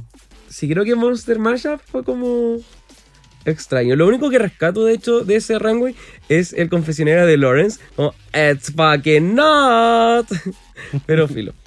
Eh, pasemos ahora a eh, otro Frack Award. Quería decir Ah, algo. Sí. Ginny Lemon, en su surprise surprise. Lo habíamos olvidado. Cuando muestra potito. ¿Verdad, Potito Peludo? Probablemente no, probablemente no, no pase la categoría, pero. No, no va a ser nominado. Special shout out en sí, este caso. sí, sí, apaño. Es como lo máximo que Ginny Lemon va a aspirar en un Frack Award de eh, como look. Aunque quizás sus zapatos de pescado de este episodio eh, podrían. podrían Oye. alcanzarle una coronación, un- una nominación. creo que voy a predecir algo que me sorprendería mucho que no fuera así. Ginny Lemon ganando Frack Award a mejor salida del año. Es muy probable. como que muy creo probable. que. Creo que sí. Puede Creo- ser. Creo que sí. Oye. Eh, oye, eh, mejor me- momento gag del año. Bueno, Ginny Lemon. Ginny Eh, Creo que es como este momento donde te avisan que Verónica Green no pasó el, el test, pero que va a estar como en la temporada. Es que para mí es esto Sí. como, dicen esa wea, veo a Tia Coffee llorar y después le dicen, pero no importa matar la temporada 3 y fue como, vieja, ¿cómo jugáis así con nosotros? Es como mucha información que digerir en 20 segundos. oye, si. Escúchame. Si UK3 se transmite este año, Verónica Guillén podría estar nominada por dos temporadas distintas a Frack Awards. ¡Guau! Así como te cachai, nominamos a Verónica por eh, Surprise Surprise y después eh, eh, ella misma compitiendo contra ella misma en otra. Oh, bueno, palo yo. No, Brígido. Va a romper récords. Sí. Eh, bueno, otras categorías: mejor lip sync individual o en duplas, si nos ocurre alguien. Eh, me gustó mucho el lip sync de Chase contra Horror. Eh, estamos hablando en duplas. Ah, ya no, eh, no. No, o sea, de- no, te estoy No, preguntando. individual. Como a lo que, ah, ya. No, a Horror no sé qué son ese lip sync, pero Chase me gustó, me gustó mucho. Yo nominaría a Taze, el lip sync individual en lip, eh, en el lip sync de este Eh, capítulo. sí. Como también creo que. Oye, es que la energía estaba así como correcta. La energía estaba correcta. Y de hecho creo que esta es como literal la primera canción que se aproxima un poco más a algo que Taze haría. Creo que Taze ha ganado muchas, y se lo dijeron, ha ganado muchas canciones que no necesariamente son canciones que ella haría. Así y también muy bien. Oye, probablemente Sister Sister se lleve acá una nominación como mejor lip sync individual. El único ganador de lip sync que realmente fue individual. La cagó. Oye, el lip sync Don't Start Now igual es un gran lip sync en duplas. Sí, Creo que también, fue, fue bien parejo. claro, no, no fue como a este nivel como, wow, ah", pero como es un lip sync donde uno dice como, este lip sync es, está bacán. Sí. O el lip sync de Chase con Ellie también estuvo parejo. Sí, estoy muy de acuerdo. Eh, hay opciones también. Y pasemos finalmente a los premios Carisma, Uniqueness, Nerve and Talent. Eh, carisma. Tía Coffee. Sí, tía Coffee, yo creo que es nominada como a... Como la definición igual. Es como la definición de carisma. Ama Uniqueness, para mí es Bimini. Sí. Como- o sea, Bimini es, es única. Ginny Lemon. Ginny Lemon. Ginny Lemon es como Sí. el Nair hecho persona. Podríamos poner a otras personas como. Se me ocurre a Horror igual. ¿Mm? Em, de Astina no vimos muchos, pero siento que Astina igual tiene nerve. Astina me dio todo el Nair que yo necesitaba en el primer capítulo. Sí. Y. Talent. Ah, y yo creo que la mitad del cast entra en esta categoría. Sí. Me gustaría como pensar en Bimini y Lawrence. Creo que ahí hay como Sí. una buena definición de como full talento. Eso. Me encanta. Bueno, les vamos, les vamos a ampliar Chuta. No, tú no sigas ampliando cosas mejor. Vamos, ampliaremos eh, qué va a suceder con nuestros Frack Awards a final de año. Porque Eso. nos quedan aparentemente muchas temporadas. Bueno, este Frack Awards va a ser, pero. Oh. Va a ser como el Battle Royale del año. Va a ser Fortnite. Esta weá vamos a tener 6 weas, o sea, 100 weas por categoría. pero bueno, dicho eso, entonces, ¿qué vamos a hacer ahora? Yo creo que nos dio un poquito de hambre, así que vámonos a la cena de Reyes. Perfecto.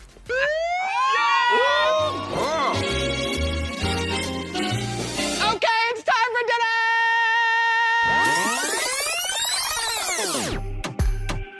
Así que, querido Richie, estamos en nuestra, en nuestra última cena de Reyes de UK. La No. última comidita, la última cena. Cena vegana. Sí, cena vegana. Porque si no es vegana, no quiero. Entonces, ¿qué vamos a hacer en esta vena? En esta, en esta vena. Se, se me escapó.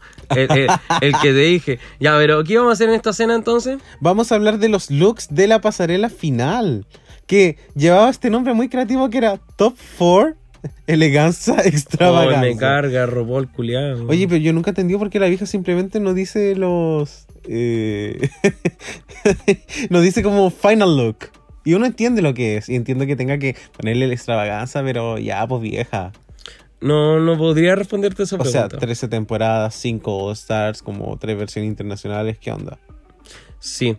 Pero bueno, partamos. Sí, partamos con la primera persona que pisó la pasarela, que fue Vimini Von Village, que hizo eh, una, un look inspirado como en una novia como slutty. Hmm. Eh, a mí me encanta. Lo quiero decir. Me encanta, me encanta, me encanta, me encanta, me encanta, me encanta, me encanta, me encanta, me encanta, me encanta, me encanta, me encanta. Porque es muy Bimini. Sí. De verdad que creo que es lo que Bimini haría en un final look. Me gustaría que sea un poco más grande. Algo me gustaría un poco más grande. Sí. Estoy, como, estoy pensando como en, en tamaño. La cola, las sombreras, algo puedo decir un poco más prominente. Pero ¿sabes Claro. qué me pasa? Es que yo también siento que ese equilibrio es necesario porque el pelo está tan perfecto. Este pelo que es tan raro, no entiendo cómo está, cómo está estilizada esta peluca, que al no ser tan voluminosa le da como espacio para exagerar otras partes del traje. Mm, Igual ella tiene una contextura que es bien delicada porque es bien, eh, bien pequeñita. Petit. Sí, es muy petit. Entonces eh, entiendo que el tema de sobrecargarse con ella es eh, bien, bien difícil. Tienes razón. Mi única crítica, pero creo que esto no es con el look en particular. Siento que los últimos looks de Bimini fueron muy como una paleta de colores como bien blancos, celestes, y me hubiese gustado quizás ver como un color más fuerte. Pero entiendo que en este rango en particular, que es novia, no iba a ser el caso. Claro. Pero de- los últimos dos looks de Bimini tenían como. eran de colores muy claros. Entonces por eso no me sorprendió tanto. Pero encuentro que se ve preciosa y me encanta. Así que para mí es súper dinámica. Súper dinamita. Vamos con la próxima entonces. Que es Lawrence Cheney. Que hizo un traje inspirado en Drag Race. que hizo esta chaqueta como de motoquera, pero que también era un vestido. Y tenía este cinturón. Que efectivamente es como un cinturón también de. Es como una onda Elvis. Sí. Sí, es, es bien interesante. Es como carrera. Como no, no Carmen Es como Carrera. de los años 50, carrera eh, como, como, no sé, como de lo que uno cree que es una carrera, pero también hay, claro, como, hay de todo. Sí. ¿Qué, qué opinas de este look? O sea, este look es dinamita para mí. Es, el look es dinamita, propiamente tal. De verdad que está todo perfecto. La idea se entiende perfecto. Eh, creo que todo encaja. Y, y la ejecución está muy perfecta también. La peluca creo que es algo que podría haber mejorándose un poco. Ahora, esto es algo personal. Pero siento que este look me da más vibras de look de categoría más que look de final look en general. No lo veo así como final, eleganza, extravaganza, como ocurre, como, no sé, days, claro. Mm. Siento que me falta algo ahí.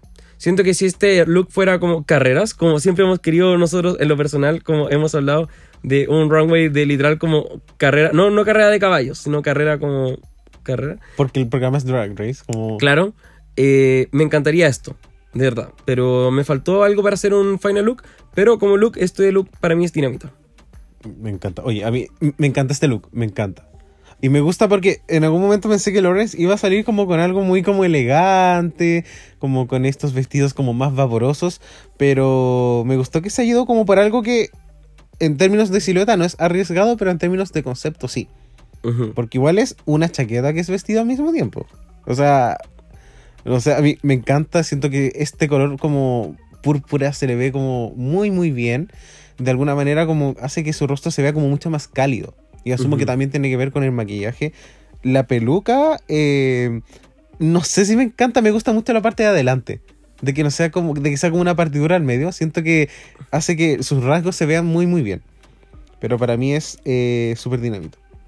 Lo otro entretenido fue que usó los pines, entonces creo Sí. que con la idea de, de la carrera y de los pines fue muy el look de alguien que podría ganar Drag Race. Efectivamente. Y es como, si tú tienes pines y vas a hacer este look, como hazlo. Porque queda Go perfecto. No va a quedar bien con otro look. Y justo tenía tres, qué bueno que no gana el cuarto. Sí. Pero ganó la corona. El Dogo estaba en Plaza Italia y yo lo tuve que traerte la No, oreja, weón, para grabar el capítulo. Y este weón, ah, la, la, la, Pero sí, oye, pero si yo el año, el, el año pasado, el capítulo pasado yo era Team Bimini. O sea, ¿para qué te cambiaste de equipo, no vi? Mire, me cambié a la última hora cagué. para nada. Ya, entonces, lo mejor para el final. y es por eso que vamos a hablar antes de eso de, lo, de Taze, porque no es lo mejor. Taze no es lo mejor. Pucha la Taze. Uy, no, es que, chiquillos, yo con el Rich estábamos viendo esto y fue como, pucha la Taze, amiga, date cuenta. ¿Cómo las chiquillas no le dicen como, eh, ponte un vestido? Eso. Taze hubiese salido con un vestido floreado, con el vestido que, que utilizó, eh, que Tina Burner le puso a Rosé en el makeover y yo hubiese dicho como, bien diste otro matiz. La te juro, te juro, porque yo, esto, esto es todo lo que yo necesitaba de Chase, un matiz. Y ella no me lo dio en toda la temporada. Es que literal, si se hubiese puesto un mantel de plástico de cumpleaños Eli, la weá hubiese sido la zorra. Sí. Y se ve maravillosa, se ve súper hermosa con esto. Encuentro que la peluca, el maquillaje. Se nota que es como quintessential taste. Sí. Me da risa cuando dicen como quintessential y es como, ah, o sea, como algo básico que te gusta ocupar. como que para mí, Para mí es definición. como en, su, eh, como en su esencia más como materia prima. Es como. Pero si no estoy insultando, ¿por qué te reí, mierda? Pero para. Em, bueno, eh, entonces no me quedó claro, Dinamita. Eh, pucha, no para mí. es cualquier cosita. No. O sea, sí, es, es cualquier cosita para mí también. Siento que. Que no, po, niña. O sea, este es. Esto ni siquiera da así como para cuando estés en All Stars y eres top 2 y vayas a hacer lips, ni siquiera. No, como. Para mí esto es como look de. Cuando se te perdió tu look de mini challenge y vaya a ocupar algo así como de reserva, es esto. Siento que su look de pantomime, o incluso el del top 5, me da Sí. más vibras de final look que de esto. Y no es por un tema de que tenga que ser brillante, pero pucha, es como un, un traje que tiene como llaverito, como de estas colas de conejo. Eh, pero se ve preciosa, me da mucha pena, te digo. No, no, no, yo creo- no quiero seguir hablando de ella. Ya. Ya, entonces le damos mejor nuestra atención a otra persona que su look sí lo merece, que fue Ellie Diamond. O sea, ¿qué fue, es- qué fue este momento? Para mí, este fue mi look favorito de toda la noche. Como hands down. Para mí también. Es que si tú mides como dos metros, o sea, Diamond creo que es como... 1.95 puede ser. Sí, creo que es como... mm, No recuerdo cuál es la medida, pero es como 6'4", que es como 1.90 y... Yo leí que, yo leí que era 1.95. Debe ser Por eso te digo. 1.95. Entonces, si tú con zapatos mides 2 metros, si sus zapatos midían 20 centímetros, fácilmente podría medir 2 metros 15. ¿Qué, qué onda esta weona? Como que gigante. Este es el look que tú tienes que utilizar si llegas a esa estatura. Qué fuerte. Te puedes dar el lujo de utilizar como este traje que... Esta weá es como lo que el viento se llevó, pero todas las cortinas. Todas. Y claro, no es que no es que yo quiera decir que un final look tiene que ser como elegante, o sea, la categoría igual es eleganza, extravaganza, pero no quiero que tiene- se refiera a que tenga que ser como formal o gala, pero esto es un final look. Literal, yo lo veo y, y digo, este es el final look. Y Ellie Diamond, dejando de fuera como el águila y todo, tiene una estructura bastante esperable. Lo que pone dentro de la estructura es como entretenido. pero la estructura es bastante esperable. Y yo esperaba algo así y cumplió todas mis expectativas y es como cuando decís como, weón, como cumplió mis expectativas porque yo sabía que iba a ir como a esta ruta, pero lo hizo la zorra y estoy muy contento de que se hayan eh, cumplido esas expectativas. Oye, o sea, Ellie Diamond, 21 años, en la final de Drag Race, vistiéndose así, habiendo estado en el closet, eh, ocultándose de su papá, maquillándose. O sea, es súper talentosa, súper, súper talentosa. Me encantaría verla quizás en un All Stars, como en 5 años Mm. más, como para ver cómo... Sí, eh, ella necesita como un cooking. Sí. Eh, y como en términos como de... Como de... Mejorar sus habilidades, yo creo. Claro. Pero oye, encuentro que este color de pelo que es como rubio frutilla, como no sé, se le, como que le da como una calidez a su rostro muy interesante. Porque yo me la imaginé como con una peluca como rubia, platinada, que se hubiese visto bien igual, pero ya la había usado. Pero encuentro que se ve preciosa, me encanta, me encanta. ¡Ay, qué fuerte! Grande Ellie Diamond, weón. Sí. Se fue, pero en las mejores de las mejores. Sí. Oye, y quizás ahora eh, podríamos mencionar así como bien cortito los otros looks. ¿ya? Em- podríamos empezar quizás como en orden de eliminación, pero no, Bacán. entrar, no vamos a entrar mucho en detalles. Vamos a decir si fue como dinamita o cualquier cosita. ¿ya? Me Porque- parece muy bien. Porque queremos avanzar con otras cositas, ¿ya? Entonces, la primera que entra en el runway es Cherry Valentine. Último lugar de la temporada. Ay, sí, que utilizó como esta chaqueta negra con brillitos rojos y una capucha. Sí. Ya, tú cuando viste esto, y también obviamente con una rosa. Eh, no, para mí es dinamita. Para mí también, súper dinamita. No, como grande Sherry Valentine. Sí. Eh, Sherry Valentine All Stars también. Por favor, Sí. anotémosla. Sí, y qué rico haber, eh, haber escuchado a Cherry Valentine en el Unchucked porque había olvidado su risa. Sí. Su risa de mierda rara que tiene, pero que me encanta. Y siento que Cherry Valentine no fue la persona que más amé la temporada porque había demasiada cosa. Pero siento que Cherry Valentine sí tiene una personalidad que va a traer buenos momentos y drama. Entonces, creo que sí va a ser un buen elemento en el futuro. Le deseo lo mejor. Por favor, por favor, venga. Después aparece Astina Mandela en este look. que- Penúltimo lugar de la temporada. Ay, no, ¿por qué? en este vestido, ¿cierto? Que era mitad blanco, mitad negro. Con un patrón Sí. que eran como cuadrados. Eh, ¿Qué opinas? ¿Te gustó o no te gustó? Mira, siento que no lo digerí del todo. Dinamita soft para Mm, mí. sí. Bueno, igual alcanzamos a ver como 5 segundos de cada uno. Claro. Pero para mí también es dinamita soft, porque creo que se veía como bien linda. Sí, Es que Astina tiene la cara, tiene, Sí. eh, tiene como esas facetas. O sea, ¿cómo se dice? No, facciones, perdón. Facciones. Perdón, soy ignorante. Bueno, vamos después con la tercera eliminada técnicamente, que es Ginny Lemon. ¿Qué opinamos de este look? Que es amarillo. No lo vi venir. No. Pero, oye, yo, yo quiero hacer una excepción. Yo me voy a bajar el potito y yo a Ginny Lemon le voy a dar un dinamita soft. Porque la weona salió en zapatos de pescado. O sea, qué mierda. Qué Que, mierda. para los que dijeron que no era una fishy queen, ahí estuvo. Me salió buena, ¿eh? Eh, yo le voy a dar cualquier cosita soft. Pero No, no, es- por es- razones como sí, evidentes. Sí, no, no, yo, yo solo por las. Por no, el nerd. No, o sea, que me arrepiento. Cualquier cosita normal. Yo, así. Eh, pero tú explícate mejor. No, no, yo solo por lo- las pantuflas de pescado.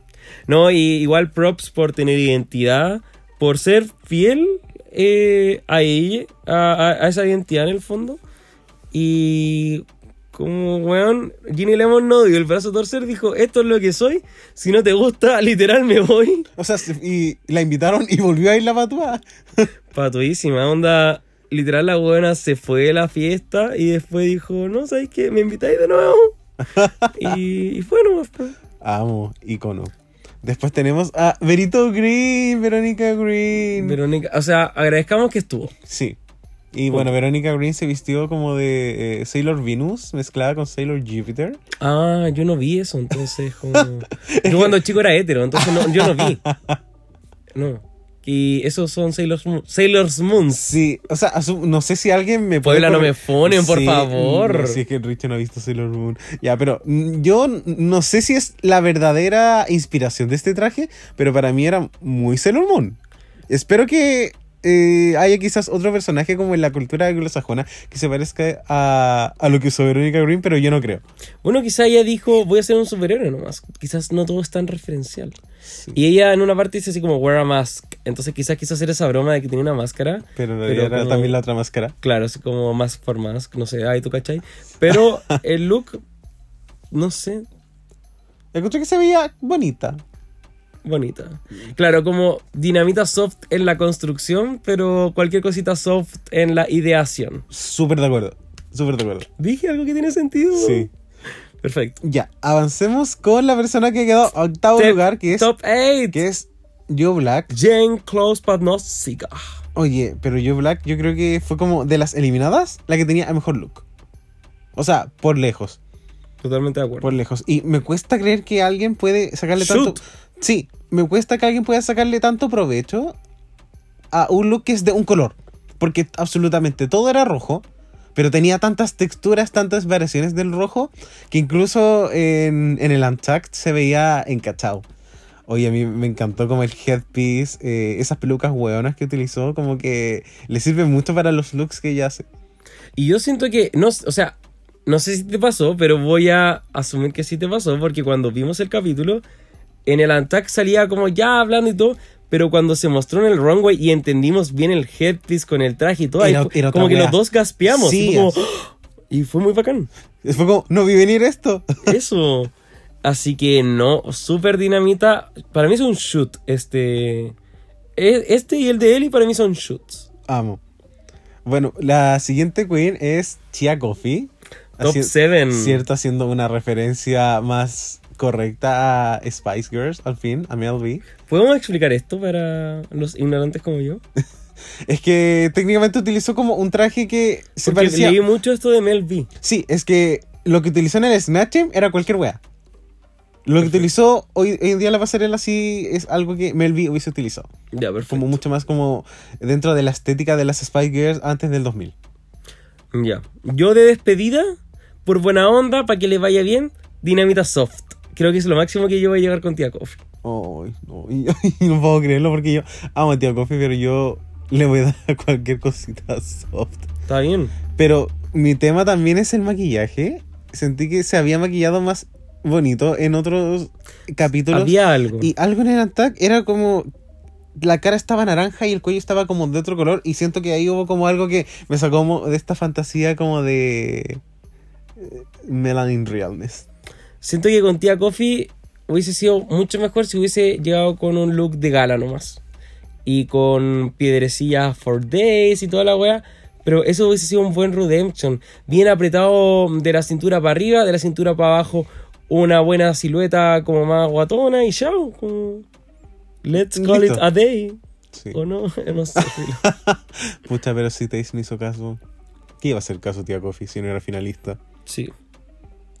Bueno, después vamos con la Sister Sister, la hermana hermana, que hizo un look eh, de cortinas. Literal, inspirado en cortinas y tenía un hacha brillante con su maquillaje característico del círculo azul con los labios rojos. Eh, ¿Qué opinas del look? Me, me sale tan extraño recordar a Sister Sister como top 6. Eso como primera parte. Ahora, el look me, me gusta mucho. Es para mí dinamita. A mí también me gustó mucho. Eh, y el hacha fue un buen, un buen sí. toque. Creo que Sister Sister va a empezar a florecer en la vida. En el sentido de que vimos que su personalidad todavía estaba ahí con... con- bueno, igual la, la, la temporada fue en pandemia. Entonces, eso es difícil para la salud mental. Pero igual estaba ahí como entre que sí, entre que no. Y creo que ahora ya va a empezar a descubrirse en su máximo potencial. Exacto. Súper bien. Drag Race le va a permitir. Ella va a poder saber qué cosas eh, funcionan y qué cosas no funcionan en su drag. Como para llegar a este personaje más idealizado. Sí. Que básicamente creo que de eso se trata el drag. Perfecto. Bueno, después tenemos a la Hora. Cierto es la última persona de quien vamos a hablar esta noche. ¿Y qué te pareció el look? Eh, me encantó también. La peluca, o, otra wea. Definitivamente otra wea. Estoy muy, muy. Estoy palo yo con la peluca. De verdad que creo que a se las mandó. No tengo nada más que decir. Mm, Yo le voy a dar un dinamita soft. Ya, para mí dinamita punto. Porque creo que Ahora pudo haberme dado como otros tonos. Claro. Me, me espero mucho de Ahora, lamentablemente. Pero va a ser como dinamita con... Ah, Power Bottom. no, no, pero va a ser como dinamita, no dinamita regular, para qué tan malo. No, porque igual fue un buen look. Solo que yo, es, es como Ahora, tú eres la fashion queen, como... Claro, Imagínate, tía Coffee venía con ese look, po, weón. Claro, así como, oh, la cagada. Sí. Y nos queda solamente la última Queen, esta buena que, que lo hizo como ahí nomás. pero- Eh, y la más vieja de la temporada también, la vieja. Ah, pensé que era la Graham Norton. Eh, no, la Graham, bueno, ni siquiera la quiero mencionar a esa porque me cae como el repollo. Porque, bueno, me carga que ha dicho, al menos, al menos ha dicho tres veces la temporada así como, esto no es drag. Y amigo, como, take a seat. Ahora vamos con la vieja. Solo porque saliste con Tina Burner no, te has, no eres un experto en drag. Te hace tener mal gusto, algo que ya todos sabíamos, pero bueno. Oye, la vieja, ¿qué- ¿te pasa que tú sientes que cualquier look de la vieja es como un look de final? Yo no creo Entiendo. que en el itinerario de la ropa que utilice la vieja digan como este es el look de la final. Literal, es cualquiera. Este look, si tú me dijeras, este look es de capítulo 2, capítulo 8, yo te creo. Sí, sí, sí, 100%. Es eso. ¿Se ve maravillosa? Sí. Me encanta este. Estos ojos, como estos smokey eyes que le, que le hizo la Raven. Que la mirada se le ve muy intensa. No sé si logro como comprender el maquillaje con el pelo y el vestido. Ya. Como siento que estos ojos me dan como otra. como otra energía. ¿Como más forward? Sí. Como. no sé. Debería ser como un poco más como bold. Como más. eh, un, Entiendo. un estilo como más fuerte. Edgy. Intenso, sí. Eh, siento que la peluca está extraña, ¿o no? Hay algo Se raro le veía el como mucha frente. Yo no sé, yo sentía que la, la peluca le empezaba como en la mitad del cráneo. No sé, es como una hueá personal. Pero yo veía y sentía que tenía onda como, como 10 dedos de frente. Y no sé, yo así como, pero weón, onda, se te cayó para atrás, así como tan mal aliento. Tenía la Lawrence, no, no, no, no entiendo. no, no sé, algo, algo raro había ahí con, con el lace front. Pero se veía bien la regia, siempre se ve bien, maquillaje impecable. La peluca a veces es como, la vieja a veces se hace estas frentes como muy redondas que son como demasiado, demasiado perfectas. Claro. Yo el día que vea a la vieja con un baby hair, como voy a flipar. A flipar. A flipar. Y bueno, lo último que queremos comentar es el lip sync del capítulo. Así en es. Cena de Reyes, que sería I'm Still Standing de Elton John. ¿Qué nos pareció? Tremenda canción. Tremenda canción. Amo esta canción. Sí. eh, Quiero hacer una acotación muy, estúpida. Pero cuando chico, yo una vez estuve tan viciado con esta canción que mi papá creía que era mi canción favorita de la vida. No. Literal, mi papá creía que esta era mi canción favorita. Y yo así como, como me gusta, pero es como una canción con la que estuve viciado, no sé. Y- pero ¿y tú te sabes la Pero- letra hasta el día de hoy? sí, me sé. cuando estaba viendo el lip sync, el Ah, estaba, como tarareando la letra. Y, o sea, yo no. Yo no, o sea, no conocía la canción. La había escuchado, pero... la había escuchado como dos veces en mi vida, pero... No, para mí Elton John es como territorio como desconocido que necesito Ya. escuchar pronto. Ya, perfecto. Em, entonces, dale tú. Eh, oye, solo puedo decir Chase. Sí. O sea, Estoy- Taze, estoy de acuerdo con tu Taze comentario. lo, Taze lo dio todo. Me dio cosas que no había dado en otros lip syncs. Como que realmente ella tenía las baterías Duracell en este lip sync. Sí. Y su look, por más ho- horrible que me haya parecido, le sirvió mucho para este lip sync. Quizás la buena dijo como del fin hasta el fin nomás. Claro. La Lawrence, de hecho, creo que ni siquiera se limitó como a moverse más. Porque el vestido simplemente la tenía un poco atrapada, pero creo que igual hizo un buen trabajo. Lo mismo con Bimini. Me reí mucho con este paso que hizo. Como ruso. Sí, no sé si tenía que ver con la canción. No sé si habrá sido como un poquito desesperado, pero me alegro que lo haya hecho. Pero siento que es en esta parte de la canción que es como un poco relleno. Entonces. Claro, que es como el riff de la guitarra. Claro. Entonces, prefiero que haga eso a, a lo que hizo Lawrence, que fue como tocar la guitarra. Eh, ¿Sabes que de Lawrence no recuerdo mucho lo que hizo? O sea, estamos hablando nosotros como en caliente con el capítulo. y Ya quizás ustedes ya vieron el capítulo 4 veces, pero nosotros, Rey de la Biblioteca, no para de trabajar. Pero no, Tay se lo comió y me gustó harto Vivini en particular también. Pero siento que siento que Vivini fue como tuvo como una idea bien bien concebida para lo que era el lip sync, pero creo que en un lip sync de tres personas pierde un poco el, el foco ahí también. Sí. Porque había mucho por donde mirar. Entonces, si no me entretenía al tiro, voy al toque a mirar a la Taze, que se, ya se está comiendo la weá del capítulo 1, o sea, segundo 1. Pero a la Lawrence, como, no sé, tú, tú dijiste que lo hizo bien, pero yo no lo recuerdo. No, yo creo que lo hizo Ah, bien. No creo que lo haya hecho espectacular. Ya. Solo es eso. No, perfecto. Eh, no, pero Taze para mí fue como. Es que ver a Taze como en una canción como. de rock. Fue como una experiencia que no pensé que iba a tener. Y me alegro de haberlo tenido. Y solamente como por ese lip sync le voy a perdonar que haya estado en la final. Porque creo que ese sí era un lip sync digno de, de final. Con Perrando. Sí, y si hubiese y si Taze hubiese, por X motivo, quizás no hubiese tenido tantas 2 y hubiese sido top 2, pudo haber ganado la temporada con ese lip sync, fácilmente. Sí, estoy de acuerdo. Sí, oye, y estamos llegando a la final. Al final de la final. Sí, se nos está acabando el capítulo. Oh. ¿Y ahora qué nos queda? Nos vamos a ir a la hora del postre. Let them eat cake. Let them eat cake. Let them eat cake. Cake, cake, cake.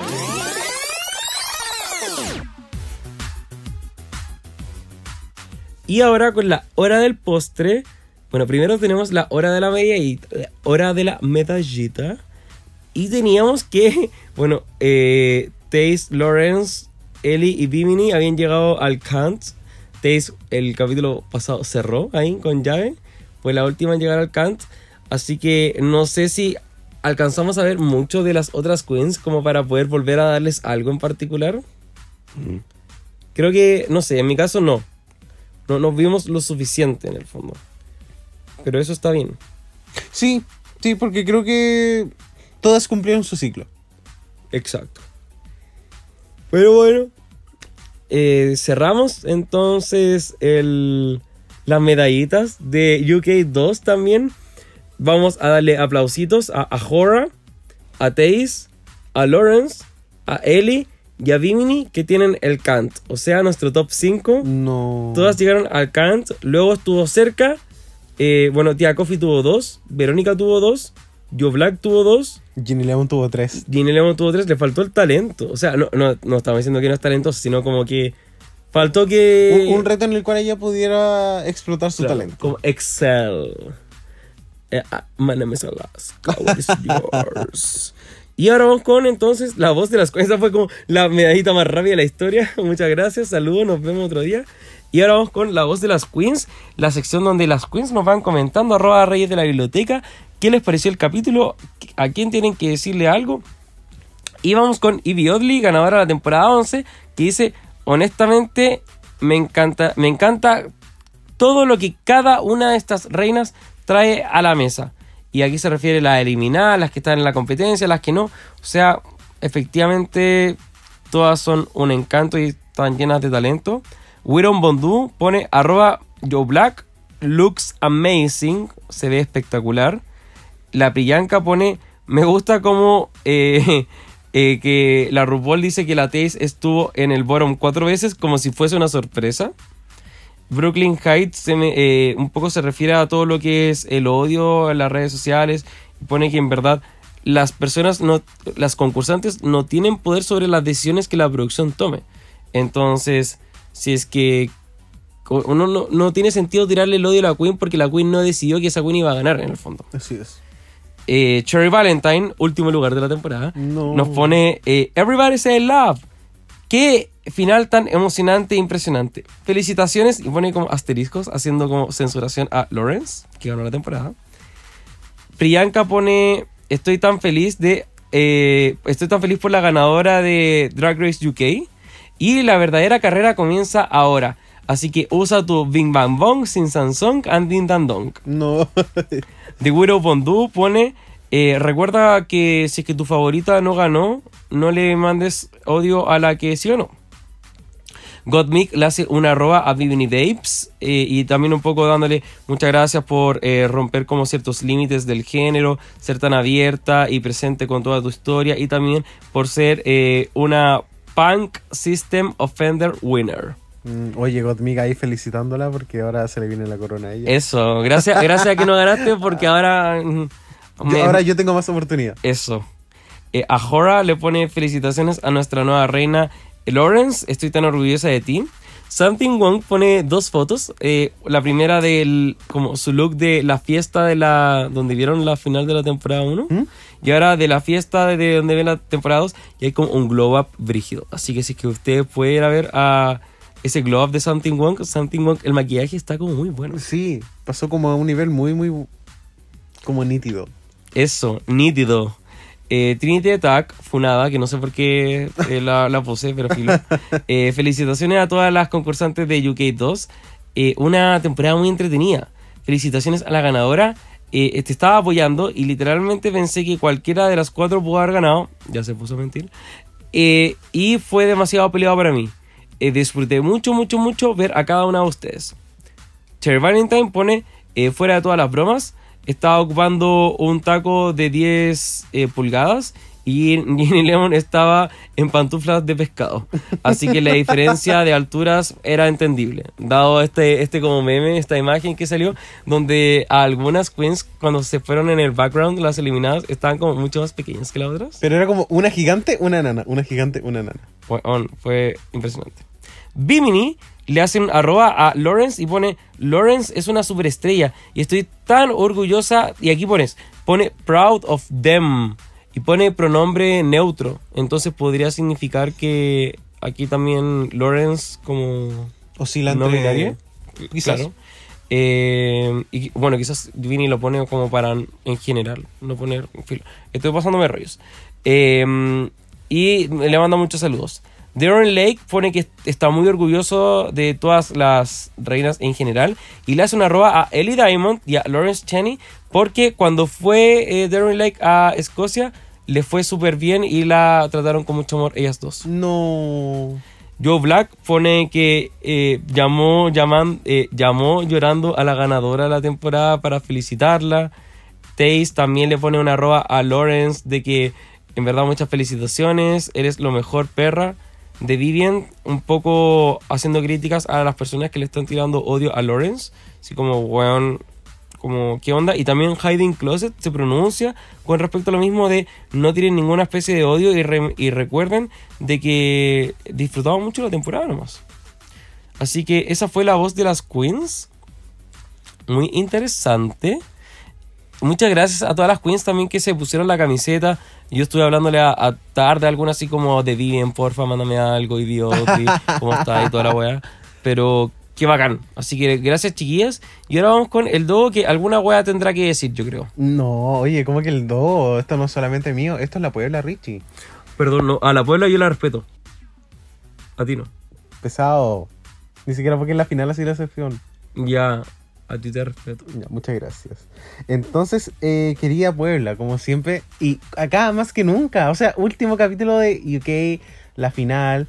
Y esta temporada fue tan legendaria. O sea, tuvo absolutamente todo. Entonces, más allá de preguntar como quién debió haber ganado, porque ya lo preguntamos, simplemente preguntar cuál fue el momento favorito de la temporada. Y acá nos llegaron respuestas muy, muy, muy, muy diversas. Acá tenemos a nuestra Jenny Quijanes que nos dice Mm. Bim Bam Bong, Sing Sang Song, Din Dan Dong, UK Han. Creo que es la mejor primera respuesta. Sí, y yo creo que es como lo que todos eh, pensamos un poquito. Eso, así que ¿a quién más tenemos que se haya animado? ¿Algunas personas? ¿No? ¿Nadie? Mm, Mira, acá tenemos a eh, guion bajo kiki.moon, guion bajo que nos dice, mi momento menos favorito fue Bimini no ganando la final. No. By the way, el favorito, el stand-up de Bimini y los lips in the taste fueron lo mejor de la temporada.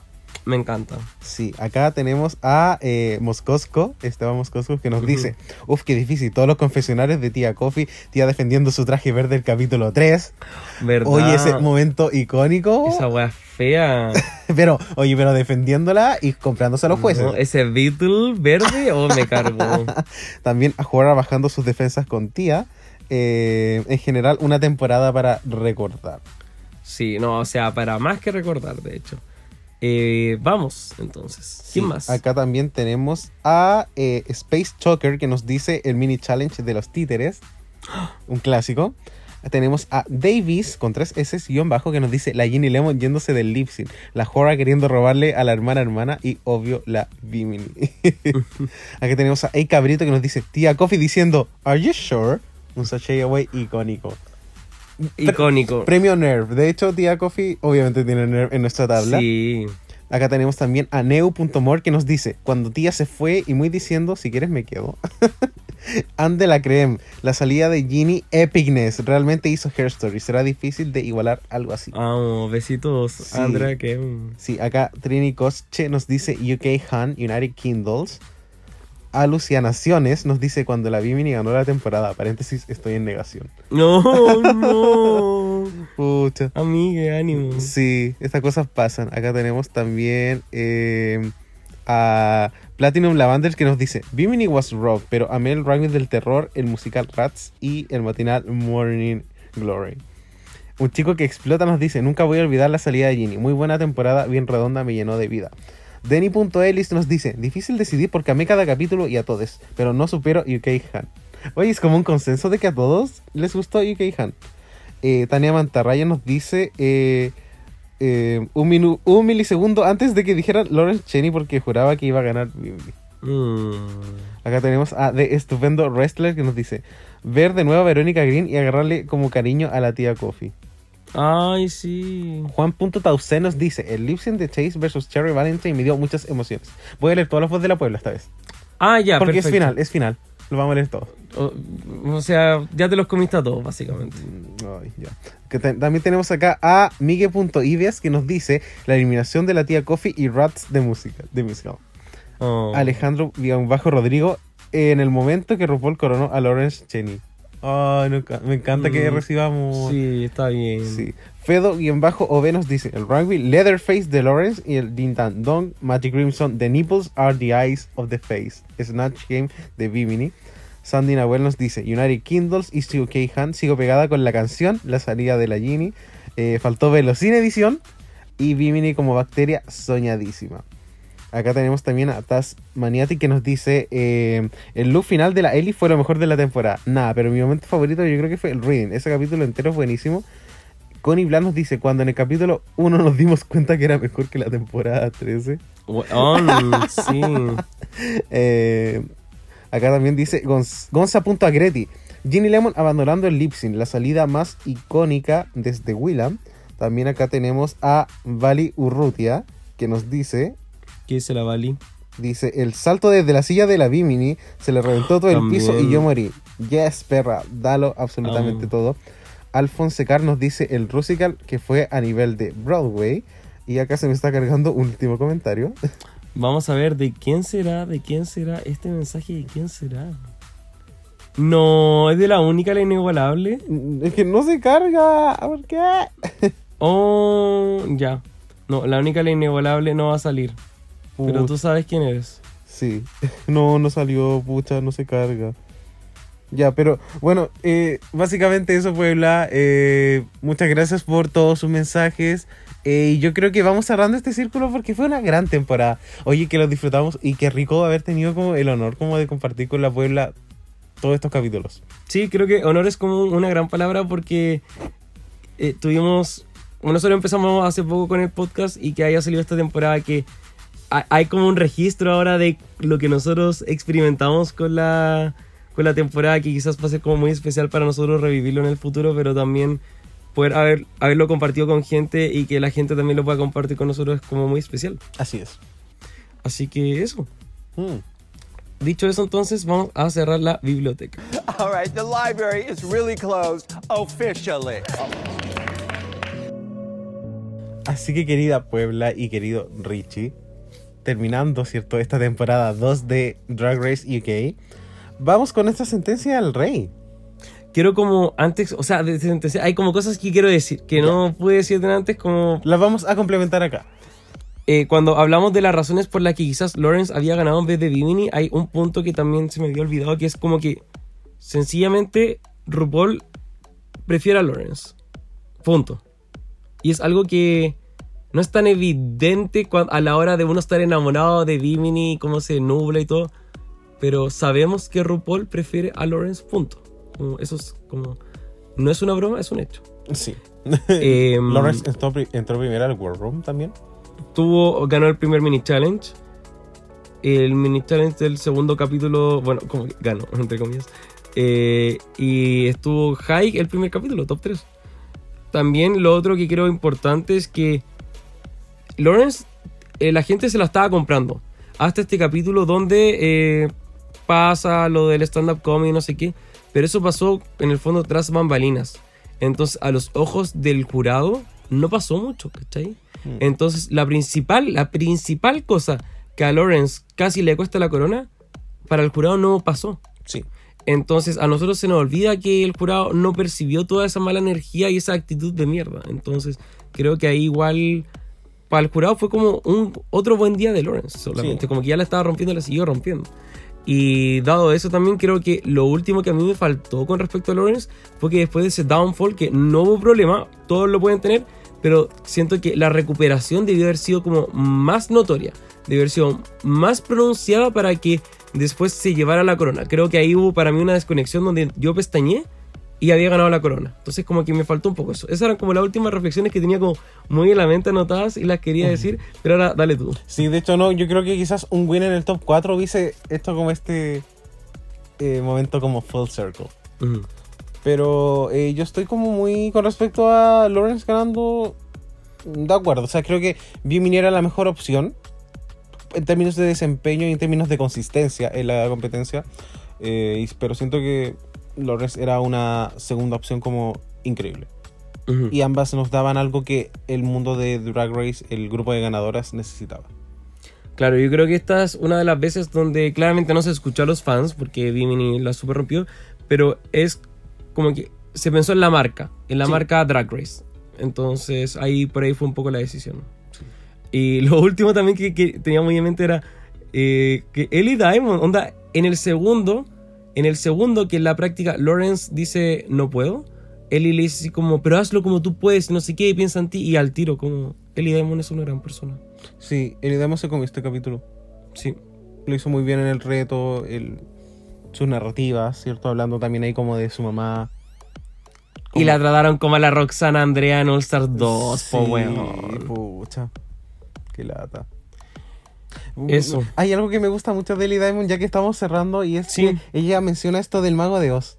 Que creo que también es como lo más lindo de la película, que las cosas que uno más necesita siempre están como en el hogar. Y ella me, me gusta que siempre haga referencias a su hermano, a su mamá. Como qué rico, qué rico ver como, Claro.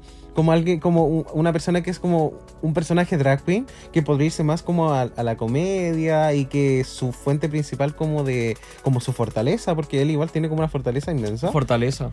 eh, es como su familia, como la gente que la apoya y su hogar. Así que como, eh, qué rico, como que me gusta tener como estos personajes que son como tan humildes dentro de todo. Y incluso también así como reflexiones de la vida, o sea, eh, más que algo, algo tangible que está en tu hogar, es como muchas veces buscamos cosas que ya tenemos. Ya, nos pusimos de las filosofías. ¿Alguna otra reflexión? No, no, yo creo que yo, yo he reflexionado absolutamente todo esta temporada en el podcast. Sí, igual. Eh, yo tengo un podcast. Te voy a invitar algún día. Bueno, muchas gracias. Se me la biblioteca. eh. Y muchas gracias a todos ustedes. Eh, Genuinamente, ay, no, o sea, no estoy como emocional en el sentido de llorar, pero sí estoy nostálgico. Porque terminamos una parte, terminamos una temporada y lo, lo encuentro súper lindo. Sí, esta es como nuestra más importante sentencia del rey hasta ahora. Porque no estamos haciendo la sentencia rey como de la pregunta de este capítulo, porque esa ya la respondimos. Pero como casi agradecerles como por habernos acompañado en este viaje que fue UK 2. Sí, muchas gracias. De Sí. verdad que ha sido algo muy especial. Sí, y esto obviamente nos motiva a ser más exigentes con Drag Race en las siguientes temporadas y cuando haya que reclamar lo vamos a hacer con fundamentos como siempre nos gusta. Eso. Así que nos seguiremos viendo en Estados Unidos. Y ojalá este año también se venga UK3. Así que ahí vamos a seguir comentando todo. Team Verónica Green for the win.